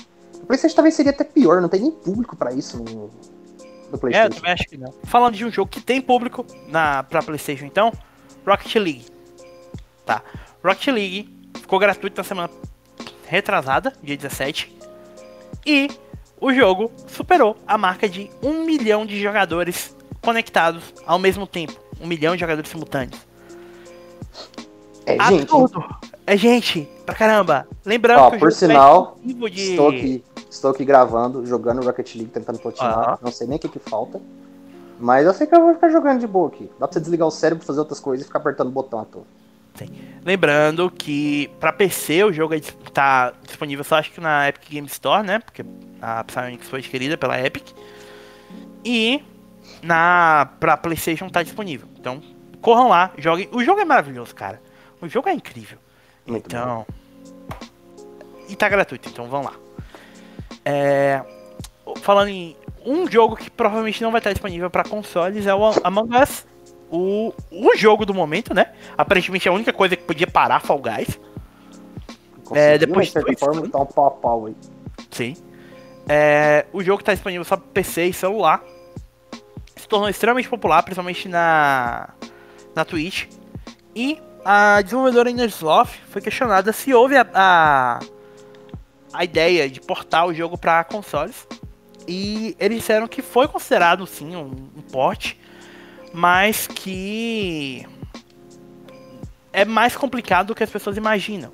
Porque é um jogo que depende muito de comunicação rápida. E o teclado é, e bate-papo por voz são muito fundamentais para a estrutura do jogo, né? E que eles não sabem se eles iam conseguir implementar o bate-papo por voz nos consoles ou não. Mas eles que a primeira ideia seria adicionar um sistema de conta, tipo lista de amigos e tal. E porque é muito difícil jogar sem eles. Então, Normalmente, como é um jogo que depende muito da comunicação escrita e em consoles isso não funciona rápido, é bem difícil portar o Among Us pra PS4, PS5. Alguma coisa a comentar, amiguinhos, sobre isso? Não, eu acho que a plataforma dele é até melhor no mobile até, cara. Sim. Funciona rápido, bem. Não sei se faria tão sentido assim no, nos consoles. Um jogo que faria sentido nos consoles, mas que aparentemente ninguém sabe quando vai ser lançado, é Mass Effect Legendary Edition, a versão remasterizada da trilogia, que é o segredo mais mal guardado da indústria.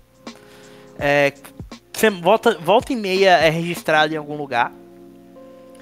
E nosso amigo Jeff Grubb, já mencionado nesse podcast, tinha- vem falando sobre isso há algum tempo, mas aparentemente o jogo não sai mais em 2020. É, Planos pra- mudaram. planos seriam mudados e o jogo teria sido empurrado para o início de 2021. É, a ideia realmente seria lançar um bundle, né? É... Mas o maior problema nesse exato momento seria o Mass Effect original, que tá tendo dificuldades da forma como isso vai ser portado, já que o Mass Effect 2 e o Mass Effect 3 envelheceram um pouco melhor é, e as atualizações que estão sendo feitas manteriam jogos ainda bastante impressionantes, mas eles não estão conseguindo implantar isso no Mass Effect original. Para quem não, não se lembra, o Mass Effect original já teve alguns ajustes na jogabilidade quando houve aquela, aquele relançamento na geração passada, pro PS3. É, que ele saiu, ele saiu. Ele saiu pra... exclusivamente no Xbox na época, Isso. pra PC. E tempos depois, depois até que o Mass Effect 2 tinha sido lançado, não me recordo, ele saiu no PS3. Foi, foi, foi exatamente. E... Tipo assim, Cara, todos eles são um... feitos na Unreal Engine, Sim. tá? Todos. Só que o Mass Effect 1, cara, foi o primeiro trabalho da BioWare na Unreal. E era aquela Unreal, sei lá, meio capenga, sabe? Não era a Unreal crua, que eles pegaram e modificaram do jeito deles lá de fazer jogo. Era, tipo, é esquisito o primeiro Mass Effect. Te tecnicamente era uma bagunça. Era um Ele é muito é gritante a diferença do gameplay do primeiro pro segundo, velho. É muita melhoria. Sim. O 2 e o 3 são bem refinados e tal. O Andromeda, por exemplo, já é feito na Frostbite, que é a engine lá da DICE.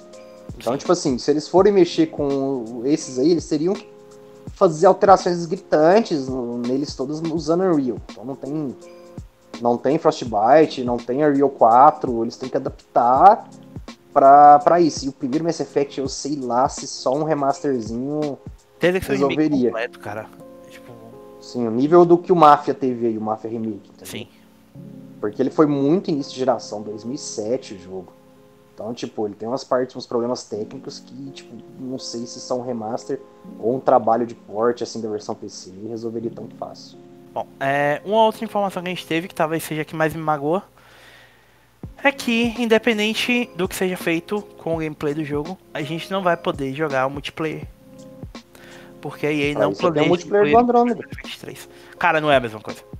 O multiplayer do 3 era legal, cara. O multiplayer do Mass Effect 3 foi o primeiro multiplayer de qualquer jogo da geração passada que eu realmente joguei. É, é legalzinho, é legalzinho, é bem legal, realmente. É, é bom, cara, dá pra você se divertir muito, aquele co-op horda lá, aquela coisa esquisita. Sim. É, e funcionava, né, na ambientação do, do, do jogo. Sim, mas... É, é porque ele dava, com base no, no, no, mapa que você jogava, ele dava aquele, aquelas tropas, aumentava a parada lá que não, aumentava não era, as tropas. Tu lembra era, disso, né? Não era só não, isso. Não, é porque assim, era a viagem do Shepard no 3 para conseguir é, recrutar aliados, recrutar isso. aliados para você ir pra, pra causa, né? Pra ir contra os Reapers.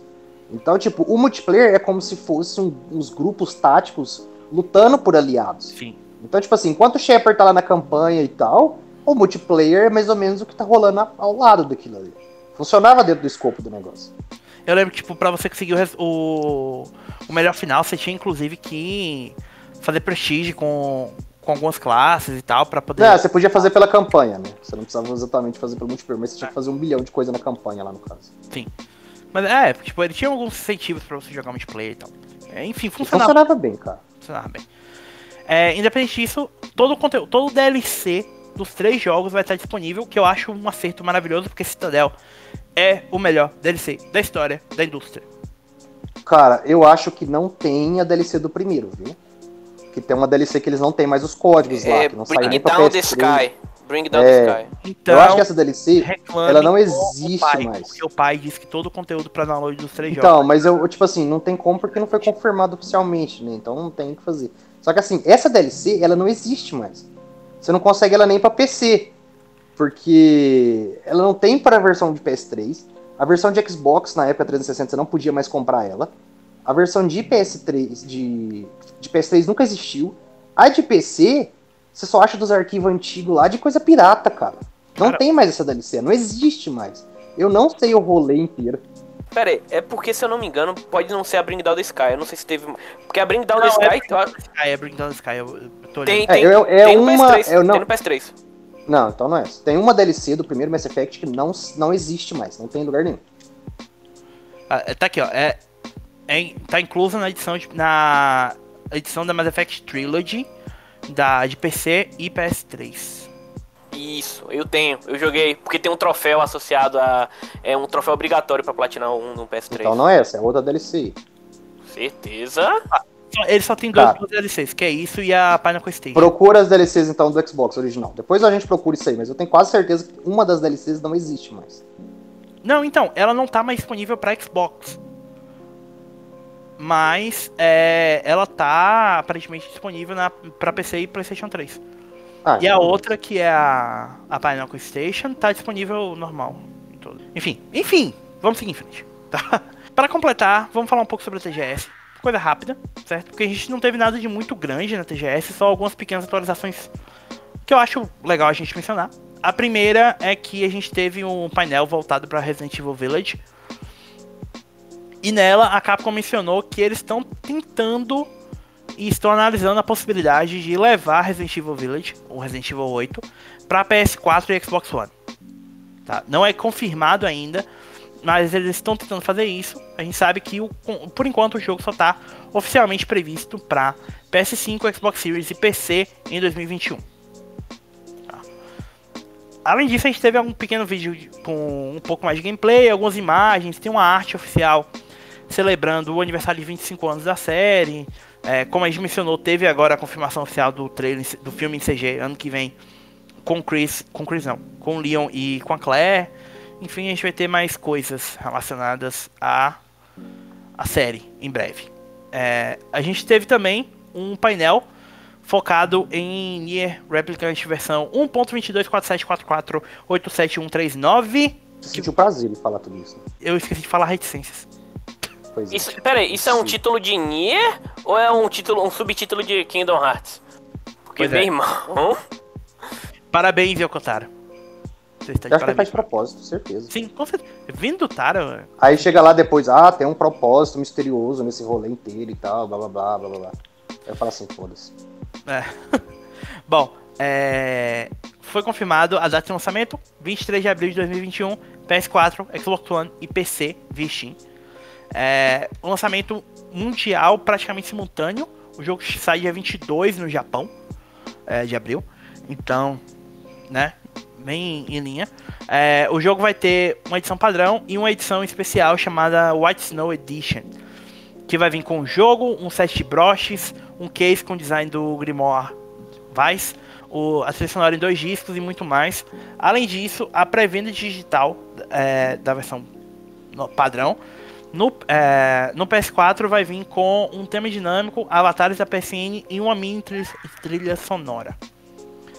É, a capa japonesa é desenhada pelo Akihiro Akihiko Yoshida, que pra quem é fã da Square sabe de quem a gente tá falando, o Yoshida é um dos mais tradicionais desenhistas da Square. Mesmo ele tendo deixado o estúdio, ele ainda faz muita coisa.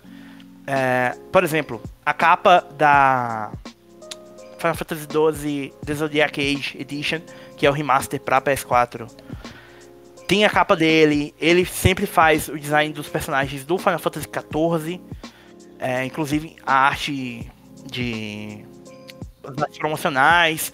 Ele fez os designs da série Bravely, enfim, é um cara extremamente importante para a franquia. E foi e que é um cara que vai estar eternamente no meu coração porque é o artista principal de Final Fantasy Tactics e de Va- Vagrant Story, inclusive com, com as artes de background e tal, é um cara fantástico. E tá lá. E a capa americana é um pouco diferente, mais alinhada com a capa do Nier Automata. E e de qualquer forma, para quem comprar a edição física, a capa é reversível, vai ter a capa japonesa no fundo. A gente viu o gameplay, o gameplay parece mais em linha com o do Automata. Eles estão bastante. Meu Sim. Deus do céu. É isso. O Nier eh, Replicant original era terrível o gameplay, terrível. É verdade. E a gente teve uma atualização dos números de vendas do Nier Automata, que, cara, me fez rir estupidamente.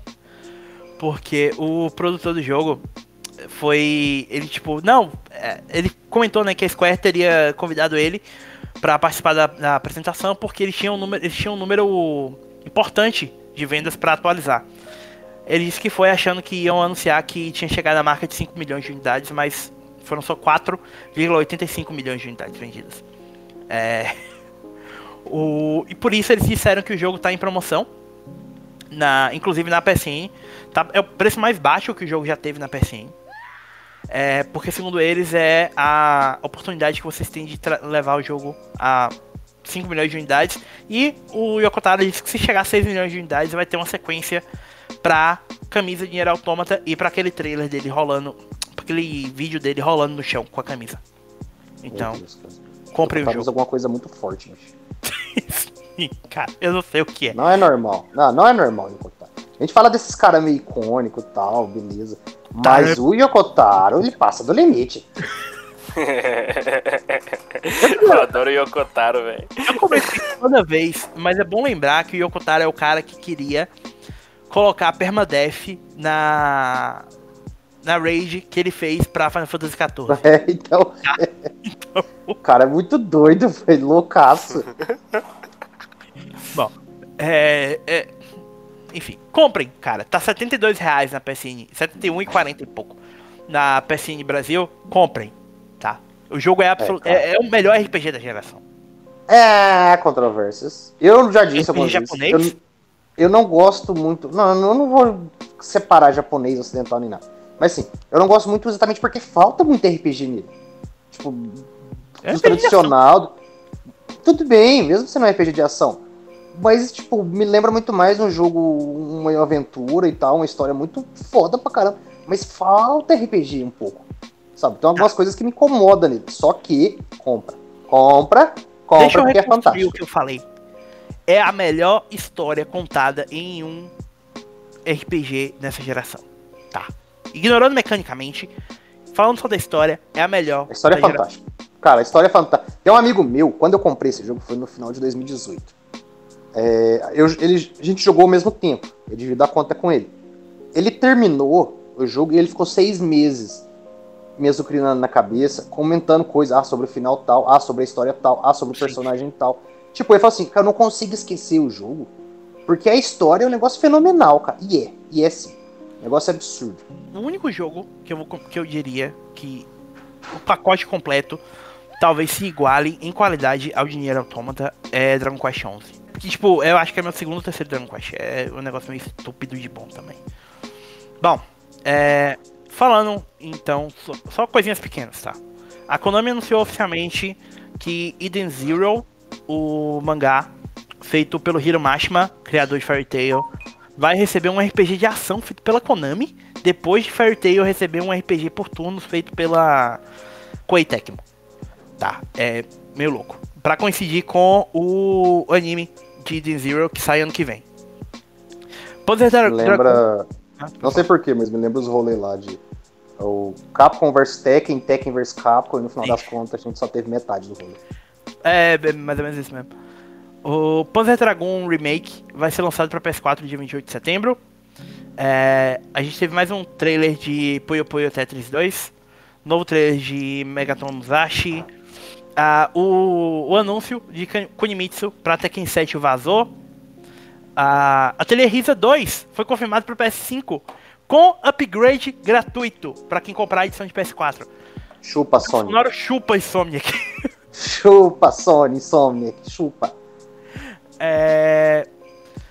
A gente teve também a confirmação de que Doom Eternal vai ter um evento Dia das Bruxas. A Sibyl Bennett de Silent Hill foi adicionada a Dead by Daylight. Essa é uma notícia que eu. É, foi muito aleatória para não comentar, tá? Yakuza vai receber um filme. Yakuza vai Hollywoodiano. receber um filme feito em Hollywood. Tá. O filme está sendo feito pela 1212 Entertainment, que eu não sei o que mais eles produziram. Have no idea também. Tá. E pela Wild Sheep Content. Por um lado, eu vou dizer uma coisa para vocês. Sonic fez sucesso. Então. Não. Não, para. Sonic fez sucesso. Vamos lá. Você tá num ano de pandemia onde a única coisa que saiu do cinema foi Sonic. Sonic fez sucesso. O Ivan concordaria com você. Eu não. Sim. Eu queria lembrar que Sonic é o filme de super-herói mais assistido de 2020. Sim, Ah. até porque não teve outro que tiver que incluir Sonic como super-herói. Desbancou aves de rapina. Nossa. É. Nossa. Bom. é, já agora focando em Yakuza, gente, é bom lembrar que Yakuza é a segunda franquia mais vendida da SEGA. Só perde pra Sonic. A franquia começou em 2005 no PS2. Tá contando Futebol Manager? Cara, aparentemente sim. Tô zoando. é a informação que tá na Variety, no site da Variety. É, e a gente não sabe ainda se vão adaptar a história do Yakuza 1 barra Yakuza Kiwami, se vão adaptar o Yakuza 0, o que é que vão fazer. A gente não sabe que a história aparentemente vai ser feita é, com o Kiryu como protagonista. E vai ser produzido pelo Eric Bar Mark, Roberto Grande e Joshua Long. E eles estão procurando ainda um roteirista pro, pro filme. Então a gente ainda tá um bom tempo de ver alguma coisa oficial. Se eles conseguirem trazer o humor da série pro, pros filmes, vai ser algo tipo. Pode dar uma coisa bem legal, velho. Pode dar um pipocão maneiro, velho. Que vende ainda por cima. Ah, continuando, falando sobre a SEGA ainda. A SEGA anunciou Virtua Fighter Cross Sports Project. Meu Deus. Alguém ainda joga Virtual Fight? Ninguém joga Virtua Fighter porque o último Virtua Fighter tem 15 anos. Pois é. Mas aparentemente vai ser um jogo que primeiro vai. Correção. Virtua Fighter 5 Final Showdown, que foi o último Virtua Fighter, foi lançado em 2010. Tá vendo? É. O projeto vai começar no Japão, vai ser um título de esporte focado primeiro nos arcades, mas que mais detalhes vão ser dados futuramente. Talvez. Pro, é provável que chegue Virtua Fighter chegou, mas não tem nada oficial ainda. A, a última aparição dos bonecos do Virtual Fighter foi de corrida do Sonic. No Não, All Star. No- não? acho que Dead or Alive teve Ah, também. é verdade, verdade, verdade, verdade. Mas é mas da SEGA, o último foi o Sonic All Stars Racing Transformed lá. Meu Deus, cara. Bizarro, bizarro. Bom, e a última notícia: Final Fantasy XVI provavelmente foi lançado antes do que vocês. Seus Tá. fica aí até hoje discriminando o pobre Final Fantasy XV porque demorou uns Só aninhos a mais. Final Fantasy XIII demorou 5 anos do anúncio pro, pra ser efe- efe- efetivamente lançado. E porque Final Fantasy XV demorou 15 anos pra ser lançado, não quer dizer que todos os jogos vão ser assim, tá? Eu acho que ainda o 15 é estratégia de marketing pra coincidir com o número do jogo, o número de tempo de desenvolvimento. Sim, basicamente isso. É, bom, no nosso melhor amigo, o Jason Schreier, comentando no Triple Click, que é o podcast dele, na edição mais recente, é, ele falou que ele conversou com algumas pessoas que trabalham, que estão trabalhando no desenvolvimento de Final Fantasy XVI e que essas fontes disseram pra ele que, primeiro, a equipe que está trabalhando no jogo é a equipe que lançou o, a expansão Heaven's Sword pra Final Fantasy XIV. Essa, essa expansão foi lançada em 2015. A equipe concluiu o projeto, incluindo as atualizações e tudo, em 2016, o que alinha com o. Mais ou menos com tipo, 2017 foi o lançamento da expansão seguinte. O Heaven's Sword é a segunda expansão do. Não é a primeira relevante depois do rebuild que fizeram É, do jogo? é isso, é a primeira expansão do jogo. Depois eu. Porque teve o jogo, aí teve o ano inteiro a Helm Reborn, né?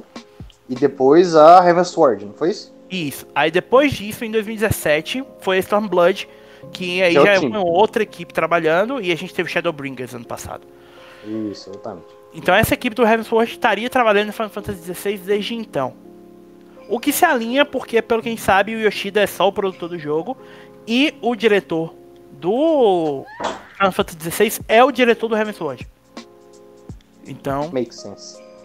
isso significaria que o jogo está em desenvolvimento há quase 4 anos e muito provavelmente o jogo vai sair antes do que a gente espera, o que alinha com os rumores que o jogo sai em 2021. mais tardar, vamos colocar em 2022. Que seria um ciclo mais curto entre anúncio e lançamento. Rapaz, eu vou te dizer uma coisa. Pelo visual, porque que eles já mostraram, a Eu acho ideia é e tal, eu acho que é 2021. Porque assim, eles mostraram tanta coisa distinta, um trailer longo, já meio que, tipo assim, destrinchando um monte de coisa, que aquilo ali tá com cara de tá nos finalmente. Sim, E o jogo tem um visual muito parecido com Final Fantasy XIV. Exatamente, ou seja, não sei se teve é, reutilização de, de assets ou sei lá o que, mas o até é compreensível. Só que faz sentido aproveitar tudo que eles já têm e fazer um projeto mais rápido. Tira um pouco a sina do, do Final Fantasy XV. A gente teve o 7 Remake, parte 1 que seja, se puder chamar assim, é, esse ano, 2020. Então a gente tem 2020 e 2021 o Final Fantasy inteiro aí. E provavelmente 2022 seria pedir demais o 7R e a parte 2, talvez? Leon, você tem um clipe disso. Eu tenho certeza absoluta que eu falei nesse podcast que Final Fantasy VII Remake sai em 2022. Eu, eu, eu, eu, tenho, eu tenho quase absoluta certeza também. É, porque pra mim, a, a lógica, o que, faz o que faz sentido na minha cabeça é Final Fantasy XVI ano que vem, Final Fantasy é, o 7 Remake parte 2 em 2022. Eu provavelmente devo ter falado que ano que vem seria a próxima expansão do Final Fantasy XIV. Uma coisa que eu penso, assim, talvez, é que se a gente tiver o Final Fantasy XVI até o final de 2021, eles não vão começar a fazer marketing da parte 2 do 7 antes disso. Não. Então, muito provavelmente, assim que for lançado, passada a janela de lançamento do 16, a gente começa com o marketing do 7 para em um ano ter o lançamento. Então, talvez a gente tenha a parte 2 do 7 até o final de 2022.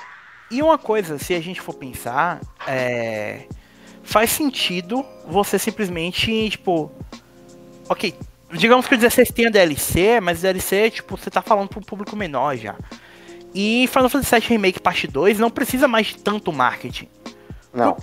O primeiro já, já se vende, já vende o segundo, entende? Já fez marketing suficiente. né? Sim. Então, você consegue fazer essa, essa ponte mais rápida, né? Mas é uma coisa que a gente só vai saber mais sobre no futuro. A gente, a promessa é que a gente vai ouvir falar sobre mais sobre Final Fantasy XVI em 2021. No, se a gente for olhar a notícia, post no PlayStation Blog e tal, ele falava que a gente vai ouvir mais sobre o jogo em 2021.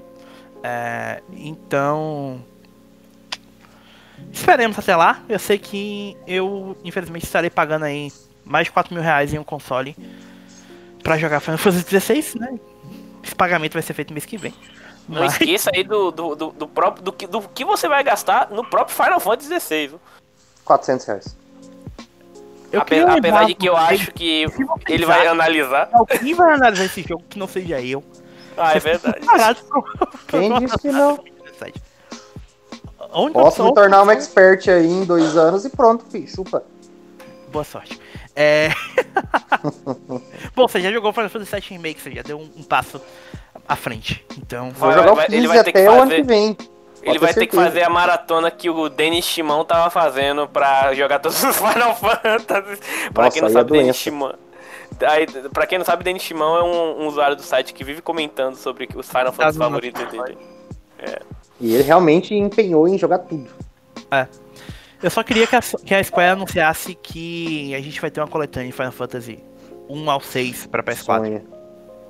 Cara, a o Sony jogo vai tá comprar a. Square e vai fazer pacotinhos separados aí, 3 em 3 pra vender masterizado. Não duvido também. Bom, é, já seria mais que. Square, por favor. Final Fantasy 13 Remake. É, remake não, remaster. Obrigado. Beijo no coração. Valeu. Então, enfim. Fora meus sonhos malucos, galera. Vamos seguir em frente. A gente tava esquecendo da Bethesda, galera. Como a gente já comentou bem por alto, a Microsoft adquiriu a Bethesda no por um preço absolutamente estúpido de 7,5 bilhões de dólares Caramba, velho. e a gente não sabe ainda muito como é que isso vai funcionar, tá? Ah, pra- ah, vamos lá, resumindo. A Microsoft comprou a ZeniMax Media, que é a dona da Bethesda, Com isso, a Microsoft agora é dona de Elder Scrolls, Fallout, Wolfenstein, Doom, Dishonored, Prey, Quake, Starfield e várias outras coisas. É... Incluindo o Deathloop e o, o coisinho que ia sair pro... É. Lembrando que a, a Dina Pace, que é um outro jornalista da Bloomberg, obteve a confirmação do Phil Spencer que a Microsoft vai honrar o contrato de exclusividade que a Bethesda assinou com a, com a Sony. Então, Deathloop e Ghostwire Tokyo vão continuar sendo é, com, é, exclusivos temporários da, de PlayStation 5. A Microsoft não vai tocar fogo no contrato. Cara, eu só queria que saísse a logo na caixinha. Vai Microsoft. ser maravilhoso, cara. Microsoft publicando um jogo exclusivo na Sony. Seria genial, cara. Assim em... como eu tô aguardando ansiosamente o MLB sair para Xbox e para Nintendo Switch é. com a logo da Sony na caixa. Ah, 2020, mano, maravilhoso. É, console Wars, você que alimenta isso, se foda. Sim. É, lembrando, algumas outras pequenas coisas. A Winram Kam, ex-editor da Game Informer, disse que ele teve informações de que a Sony vinha negociando a exclusividade temporária do Starfield. Aparentemente, haviam coisas que estavam em mais outros acordos de exclusividade temporária que estavam em negociação e que agora ou eles não vão ocorrer, que me parece mais provável, ou a Sony vai ter que pagar muito, muito mais dinheiro para isso. É, uma outra coisa é que o Phil Spencer disse que outros jogos futuros da Bethesda, os jogos futuros da Bethesda vão ser lançados para Xbox, PC e, abre aspas, outros consoles em um caso em, uma, em casos analisados caso a caso. Ou seja, a gente não sabe como vai funcionar. Pode ser que The Elder Scrolls 6 seja exclusivo de Xbox Series. Basicamente, o que eu acho vai ser o seguinte: se eles lançarem um outro Fallout 76, um jogo tipo Fallout 76, e falam, é, essa porra deu, foi ruim, lança PS5 aí só pra gente lucrar um pouquinho. Agora, próximo Doom, ah, eu duvido muito. Cara, muito. a minha ideia é que é o seguinte: jogos grandes dessa forma assim vão continuar saindo no PlayStation por quê? A ideia da Microsoft não é que você compre o jogo, é que você assine o Game Pass. Sim. Ela tem esses jogos no Game Pass nada muda a pessoa comprar no, no PlayStation. Por quê? Uh, ela quer cativar o público dela. Então, se ela colocar esse jogo no Game Pass de alguma forma e ter ele à venda no PS5, o que ela vende de jogo no PS5 financia o jogo e ele, ela praticamente adiciona um catálogo, um jogo no catálogo do, do Game Pass, sem custo algum. Então, é tipo assim, boa. eventualmente para mim, é, jogos grandes, assim, tipo, game changer, que absurdo, de mercado forte, sei lá, Elder Scrolls 6, cara. É, dificilmente esse jogo vai ser exclusivo, mas se ela quiser, no meio desse termo, mudar a estratégia, não só querer vender Game Pass, mas também vender consoles, aí vai ser exclusivo. Sim. É, lembrando que, tipo, uma coisa, a informação que a gente até comentou um pouco antes, de que o Game Pass tinha alcançado 15 milhões de, de assinantes, veio justamente no, no anúncio da compra da Bethesda. E, como muita gente comentou, a compra da Bethesda me parece muito mais para transformar 15 milhões em 30 milhões do que para vender console.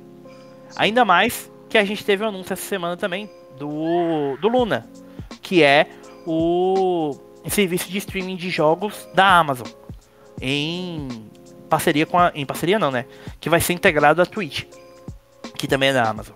Então, tipo, com Google por mais falho que o projeto Stadia seja, e a Amazon entrando no mercado, e a Amazon já tem a, o próprio estúdio dela de desenvolvimento de jogos, que já vem trabalhando e lançando jogos. A gente teve o primeiro jogo dela, que era um MMO, que falhou miseravelmente, mas já foi lançado. É, e voltou pra beta e tal. E a gente sabe que eles estão trabalhando em um jogo de Senhor dos Anéis e tudo. A Amazon me parece uma ameaça muito maior pra, para essa guerra de streaming de jogos, sabe? O, o, Luna, por exemplo, vai custar 5 dólares. E você não vai ter que comprar os jogos caso a caso, como é no Stadia. Chupa, só vai assinar.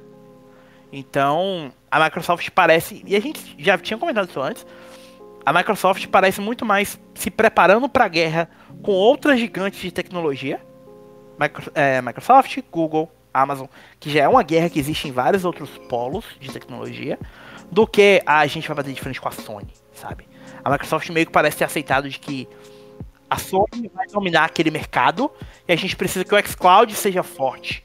Mas o próprio é isso, o próprio Phil Spencer no, no site, tem até essa matéria no site, ele falou que o Play, não, o, a Microsoft não considera mais o não quer rivalizar com o PlayStation no mercado de consoles, não é mais o rival, sabe? Não é o objetivo deles não é, sabe, o, o direto rival deles é justamente serviço mesmo. Então, é o caminho. Então a gente. É eu concordo com o Viadel, acho que é o que vai acontecer. A gente vai ver os jogos saindo ainda. Mas é, o, o cenário para streaming me parece muito mais interessante e competitivo para o futuro, sabe? O xCloud, pelo que, pelas pessoas que eu conheço que tiveram acesso ao xCloud, que moram fora do país, é, tem um amigo meu que mora na França, por exemplo, que tava falando que, cara, ele usa o xCloud o tempo todo. Porque funciona bem pra caramba. E, tipo, ele foi dos três que ele pôde testar, é o que funciona melhor. Então, a, a Microsoft parece estar se preparando para manter o xCloud competitivo e forte. O xCloud que agora faz parte do Game Pass. Então, é o futuro, cara. É o futuro.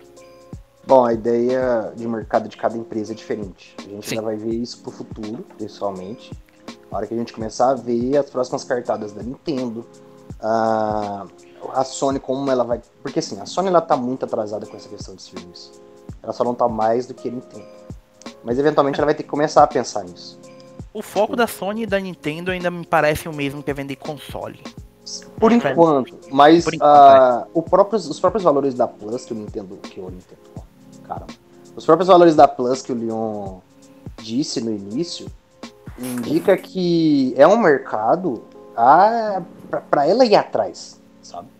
Não é um lance dela ficar sentada e ficar quero esse sucesso, é só isso e vai ser para sempre. Ela precisa ela precisa ir além disso. Então, tipo, isso vai acontecer, só não sei quando, a gente precisa ver essas próximas cartadas. Mas se tudo encaminhar para isso, o streaming, tudo, a Microsoft e a Amazon parecem estar na frente. E o Google deu um passo gigantesco e errado que eles vão ter que fazer alguma coisa para para poder competir, para voltar e ser competitivo de alguma forma. É, o... Isso me deixa super, bem curioso, sabe? Pro que a gente ainda vai ver no futuro. A, o cenário da, dessa próxima geração que começa agora é. Talvez o começo de geração mais empolgante que eu tenha Presenciado. E presenciado enquanto pessoa consciente, sabe? Porque o PS4 ainda tinha muito aquele ar de que, tipo, tá, qual é o futuro do, dos videogames, tá? Sabe, tipo, a gente vai ter consoles interativos e a gente não vai ter uma próxima geração, porque a indústria meio que teve uma queda relativa com o PS3 e o Xbox 360. Por causa da crise econômica e tal.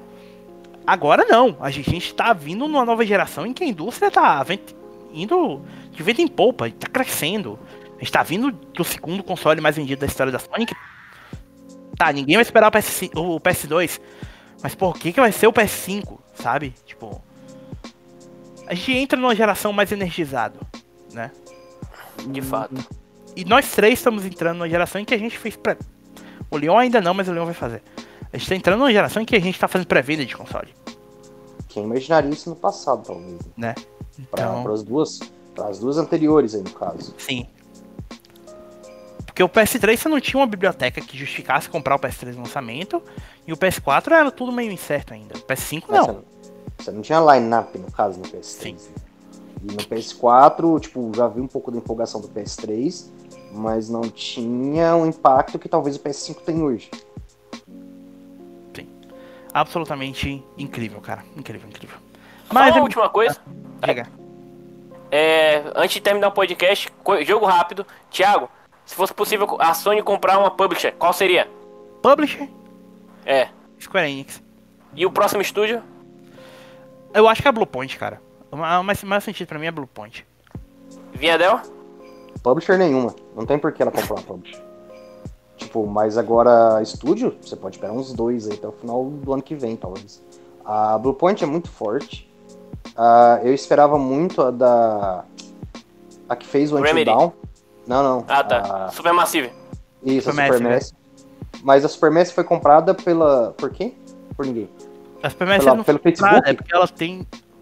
É contrato. É, Quem que foi comprado pelo Facebook? Ah, foi a Red Hat Doll. Red né? Dawn foi. É. Isso. Então, tipo assim, a Supermassive é uma que a gente esperava a Sony ter comprado já.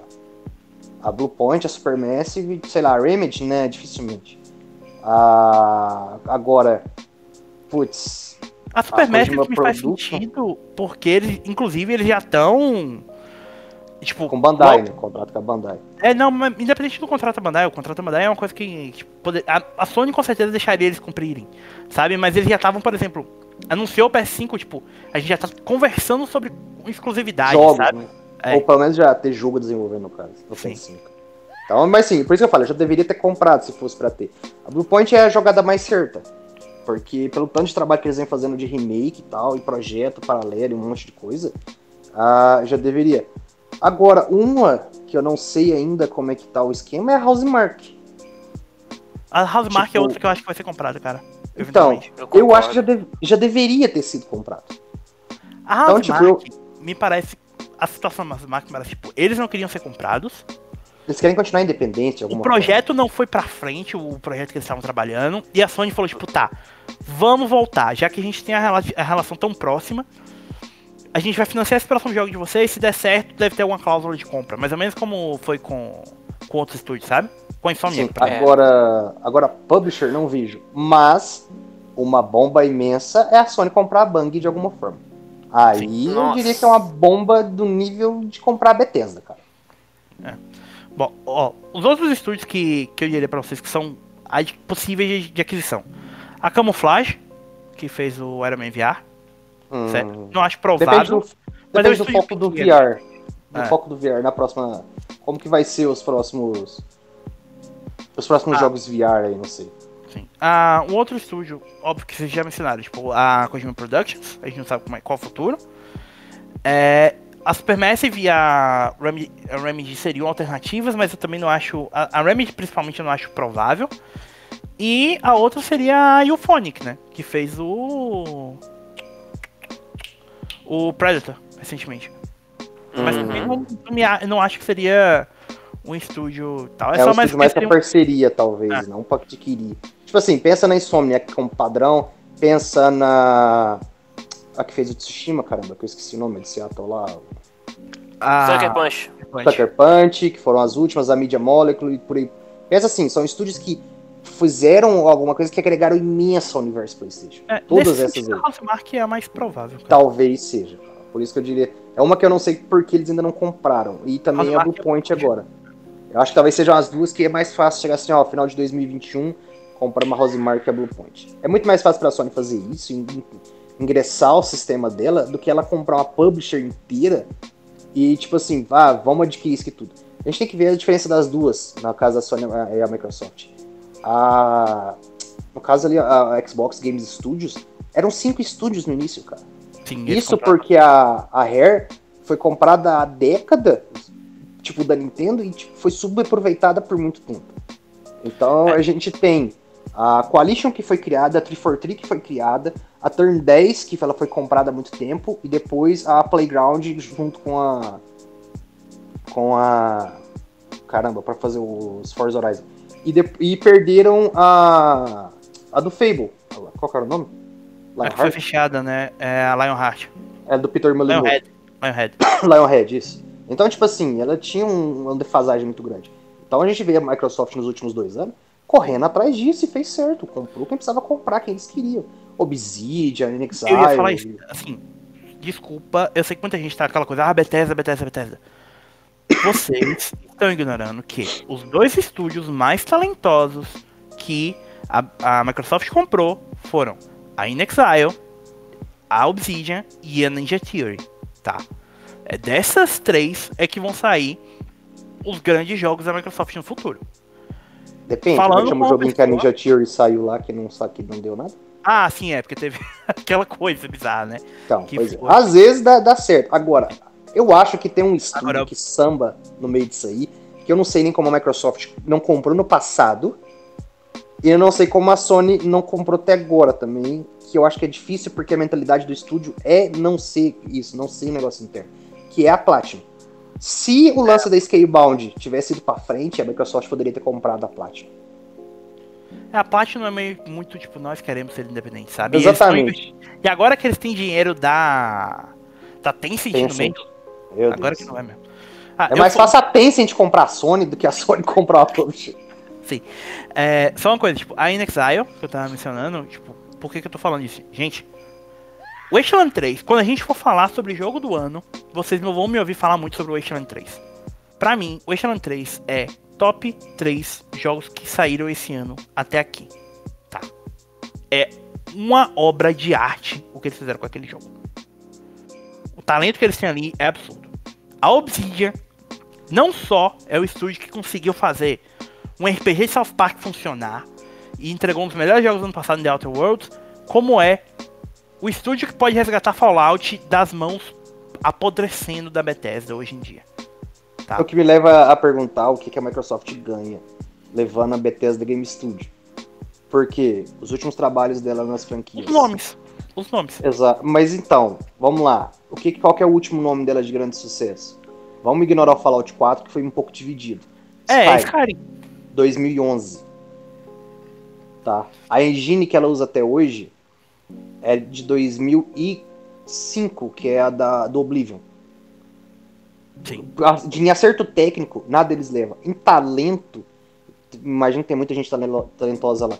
Só que se a gente for pegar o que saiu de lá recentemente, cara, putz, esquece. Ah, a gente tá pegando promessa. Ah, estão fazendo a reformulação da engine pro. Qual que é o jogo? Starfield. Pra gente ainda não viu nada, é tudo promessa. E também o Elder Scrolls 6, promessa. Então, tipo assim, é o nome, porque levar, eu acho. Qual que é o do. O da Dishonored lá? Arcane, certo? Arkane, é. Arcane, tipo, talvez hoje em dia tenha um, negócio, um impacto maior indo pra lá do que a Bethesda Game Studio, que é a maior gigante disso aí tudo. Sim. Ah, porque, fora, sem mencionar a, a, a né? Sim.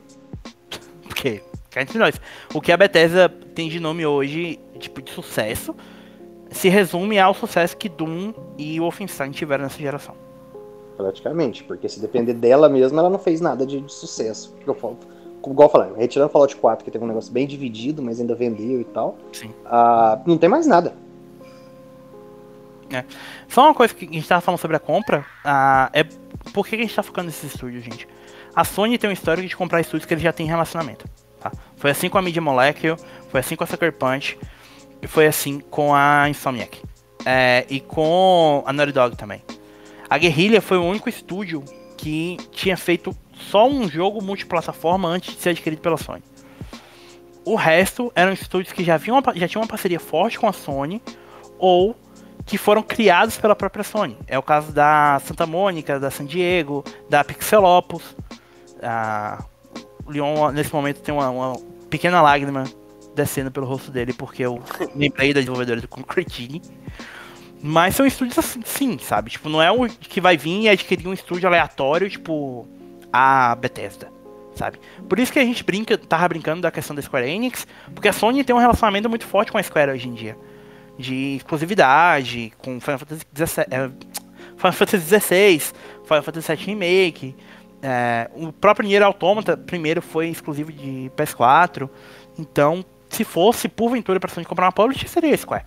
Mas não é uma coisa que eu acho que vai acontecer, tá? Fugindo desse lance da publisher, é mais fácil talvez a Sony adquirir é, IPs de publisher Sim, inatas aí e tal, do que comprar a publisher inteira. Sei lá, negocia com a Konami e adquire Castlevania. Então, cara, quanto vocês querem, transfere os direitos da IP pra gente, a gente quer trabalhar com ela, mas eu não quero te adquirir, não. É Apesar de isso ser extremamente difícil, pra Sony talvez seja mais fácil isso do que comprar uma publisher inteira. sim, com certeza. Com certeza absoluta. Bom, é isso então, amiguinhos. Vamos encerrar por aqui, porque o podcast já tá enorme. Sim, por favor. Como sempre, sigam a gente nas nossas redes sociais, sigam a gente, o podcast no Spotify, é podcast, enfim, onde vocês ouvirem podcast. Se tiver algum problema, por favor, lembre-se de falar comigo ou com o Ivan.